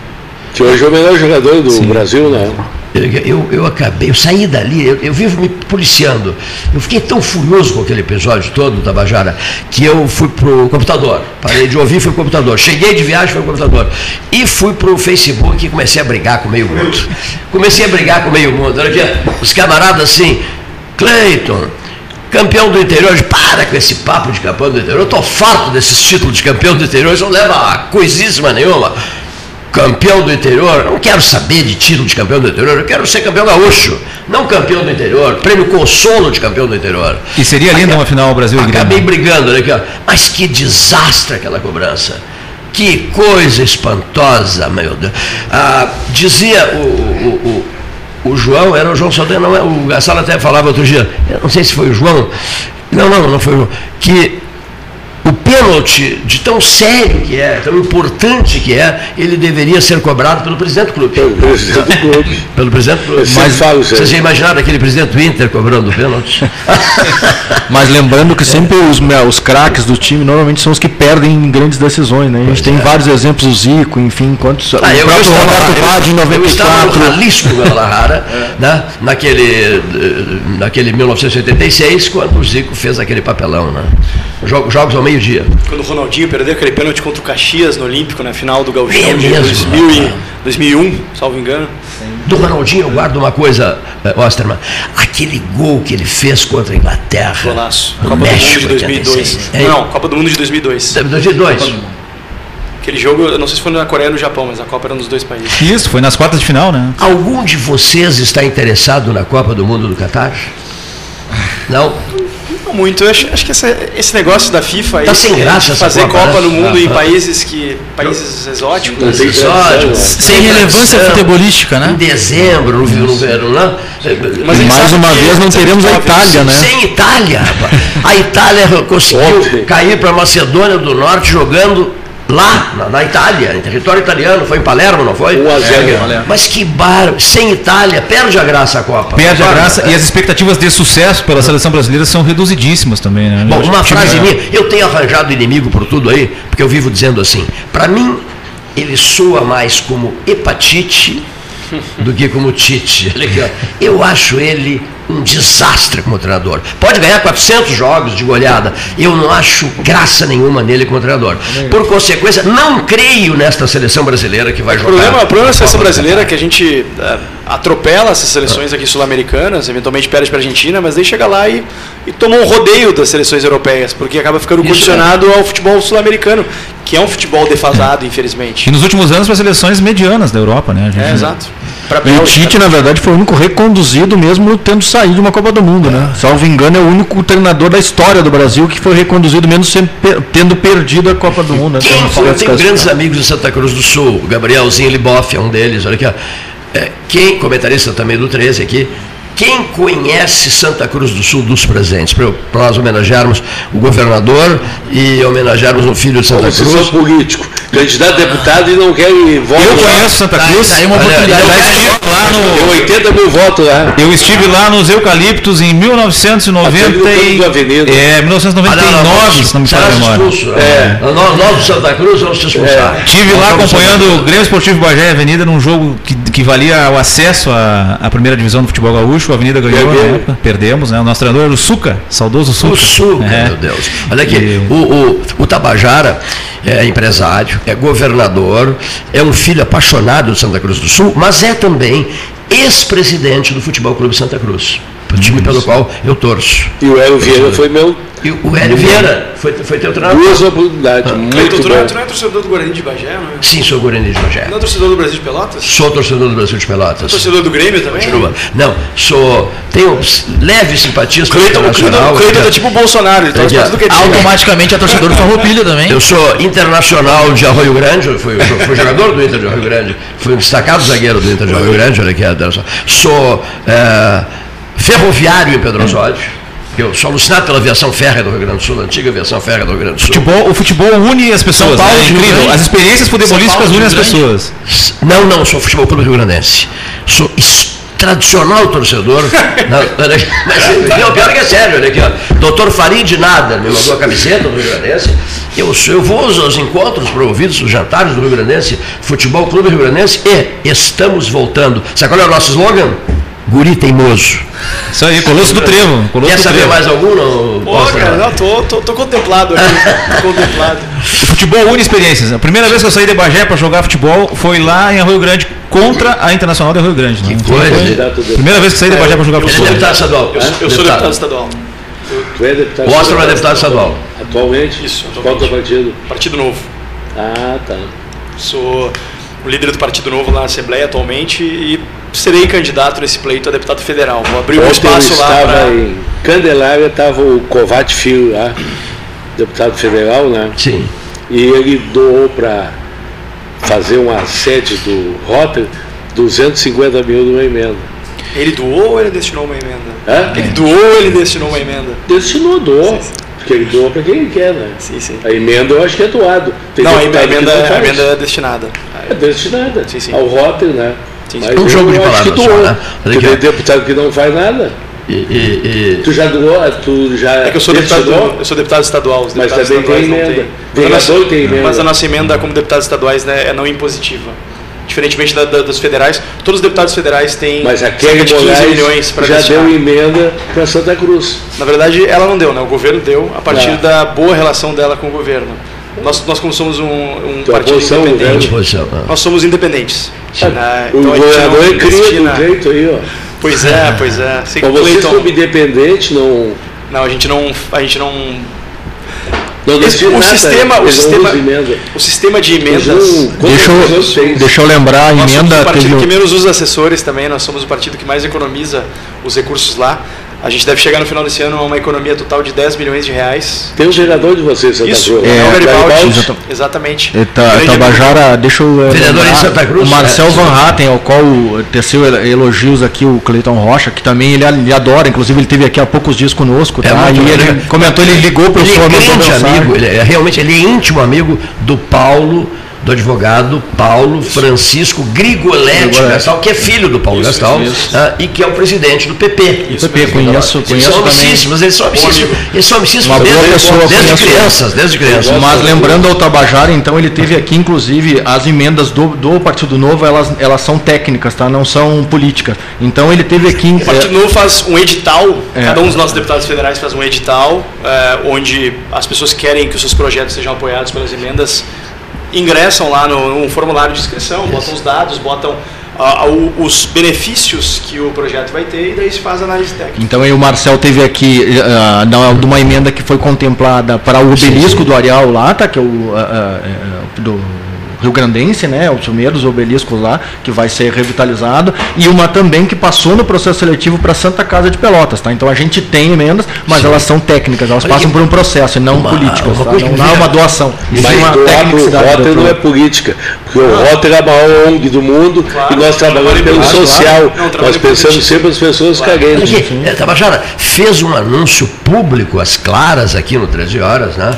o deputado federal Daniel Treze Daniel doou aqui 100 mil reais para a casa aqui da, da Cimo de Dal e de apenas, Tabajara, eu, emenda. Mas ele fez o anúncio, né? O Cleiton até mencionou, o Cleiton até, até, até é, descreveu como um jogo de palavras, mas eu apenas quis mencionar o fato de que não se trata de uma doação, são recursos públicos sim, sim, sim, que é, o, o deputado federal tem a discricionalidade de doar, doar sim, entre sim. aspas, de destinar para áreas específicas, né? metade desse recurso tem que ir para a saúde e o restante pode ir para áreas variadas. Então ele faz uma escolha, uma alocação.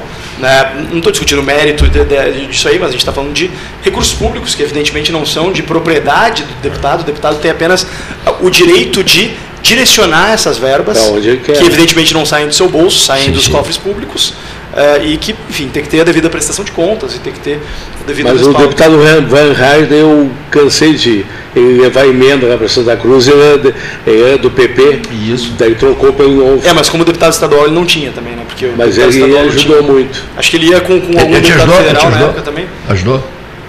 E eu, a gente está muito presente em Santa ah. Cruz. É, eu estive em Santa Cruz três semanas atrás, vou voltar agora em abril também. Até, me perguntou se eu fiz voto lá, né? Como a gente teve um, um, candidato a deputado estadual lá, que foi o próprio Leonel Garibaldi, que foi muito bem votado, eu acabei não passando tanto por Santa Cruz na campanha, mas é uma cidade muito querida. Ele perdeu o maior cabo eleitoral dele, foi o pai dele. Pau. Eu vou dizer para ti aqui, de público, não sei se. Milton Garibaldi, não sei se nome se do plenário da Câmara. Se reelege, porque mais da metade dos votos é do pai dele, que arrumou para ele. Acho que ele se reelege porque ele está fazendo um trabalho bacana lá, está fazendo um trabalho bem Qual é a população hoje, Tabajara, de, San, de Santa Cruz do Sul? Tem 130 mil habitantes 130, e dá uns 80 mil eleitores. O eleitorado de 80 mil. Ele é bem, ah, bem significativo. Né? Bem significativo no eleitorado de 80 mil pessoas. Né? Para lá de significativo. Deixa eu só dizer uma coisa. Vocês estavam conversando e falaram no Marcel Van Hatten. Eu fiquei me lembrando de uma conversa minha com ele no Café Aquário, certa feita. E ele me, eu achei fantástico o que ele me disse. Olha aqui, Cleiton eu sou suplente de deputado estadual. Ele era suplente. Eu sou suplente de deputado estadual. Então eu fico à mercê do Sartori. O Sartori vai lá, chama um camarada. No PP né? ele foi. É, chama um camarada, bota de secretário de Estado. Aí eu, eu, eu, Marcel, assumo a minha cadeira de deputado. Daqui a pouco o Sartori se desentende com o cara. Ah, assim, suplente, suplente. O, o, o, Sartori vai, tira o camarada, eu, eu perco a minha vaga. De, o cara volta para a Assembleia e eu fico sem a minha cadeira. Então eu vou te dizer uma coisa, no Café Aquários ele me disse isso depois de um 13 horas. Eu vou concorrer a deputado federal, vou trabalhar como um condenado, vou visitar esse Rio Grande inteiro, que eu estou farto de ser suplente de deputado estadual em Porto Alegre. Aí eu digo, toca ficha, é assim que se faz, né? E ele concorre a deputado federal, e depois eu até conversei bastante sobre Tem isso. Mais de 100 mil, né? com, com o Zema, o governador de Minas. Né? Ele mas esse camarada virou o Rio Grande do avesso e obteve uma votação espetacular, né? O Marcel obteve uma votação espetacular. É um bom deputado. É um bom deputado. Obteve, o, nas minhas conversas com o Zema, o governador Zema, impressionante o apreço e estima que ele tem para o Marcel. Não, o governador das Minas Gerais. Interessante nessa eleição, nessa votação do Marcel, é que a votação dele, somada dos outros candidatos, daria direito ao novo ter duas cadeiras na, na, Câmara dos Deputados. Né? E o segundo seria o Rodrigo Souza Costa, que é aqui de Não, o segundo seria o Maurício Marcon, o Rodrigo ficou em terceiro. Ficou em terceiro? Ah, tá. Mas a gente, acabou, a gente acabou perdendo essa cadeira porque ninguém fez ninguém dentre os que ficaram ali após o Marcel fez os, os 10% mínimos do coeficiente, que hum. seria cerca de 18 mil votos. A gente acabou perdendo essa cadeira quem acabou, quem acabou levando foi o PSOL, porque era o próximo partido na divisão das sobras. O Rodrigo Souza Costa e outros três candidatos do novo ficaram entre 10 e 11 mil votos, os, os quatro, né? Então acabaram não, não, dividindo bem os votos. Foi uma, uma estratégia mal pensada. Bom, infelizmente, lamentavelmente, tristemente, inesperadamente, não, inesperadamente não, e nem surpreendentemente, né? até porque invadimos horário. Sou forçado, senhores ouvintes. Não, mas não, antes, sem, não encerrarei ainda sem perguntar o seguinte. A questão Rússia-Ucrânia tem incomodado bastante vocês. Vocês têm dedicado boas horas do dia de vocês às leituras, à boa leitura. Vocês vêm acompanhando, vocês são pessoas é, otimistas, entendendo que depois desse um mês de guerra, a tendência é que haja um entendimento elevado, não sei se essa, essa frase está correta, se será viável isso, um entendimento elevado, mas enfim, vocês têm algum sinal de otimismo? Há algum sinal de otimismo, de luz no, no, no, no horizonte ou não? Depende desse louco da Rússia, porque na Rússia tem Rotter e na Ucrânia também. E nós perdemos mais de 500 rotarianos que já morreram na, na Ucrânia Cadicilou, que matou diversas crianças, metralhou as crianças lá, há duas semanas num hospital lá, matou mais de 30 crianças e nós estamos sentindo isso aí. Até nós, 31 governadores do Brasil, do Rotary, nós destinamos 31, cada um deu mil dólares, mas mandamos para o Rotary da Polônia para comprar material para eles. Né? Porque nós temos brasileiros lá também. Foi via Varsóvia. Né? É. E uh, brasileiros estão na Ucrânia que não saíram. Que a esposa é de lá e não quis sair, né? Mas eu acho que é uma guerra totalmente errada. É um ditador lá que. Agora eu tenho um amigo meu que mora na Rússia, e vou dizer para vocês, eh, ele fez uma manifestação esse dia num campo de futebol. A imprensa, ele fez uma manifestação. É, aí todo mundo aplaudindo, era todo mundo pago do partido dele, era pago. Aí é bonito para mandar, porque só sai notícia que ele quer. Que esse dia ele prendeu mais de 10 crianças, botou na grade porque foram entregar flores na embaixada da Ucrânia lá na Rússia. Você sabe. Já tem mais de 20 mil aqui. presos, né? É, você é, sabe, eu, eu, eu, eu, eu, eu, até sonhar que um até, trabalhou contra ele. Até vou dar um conselho. Eu sou assinante do Clarim de Buenos Aires, que é um jornal que eu gosto muito.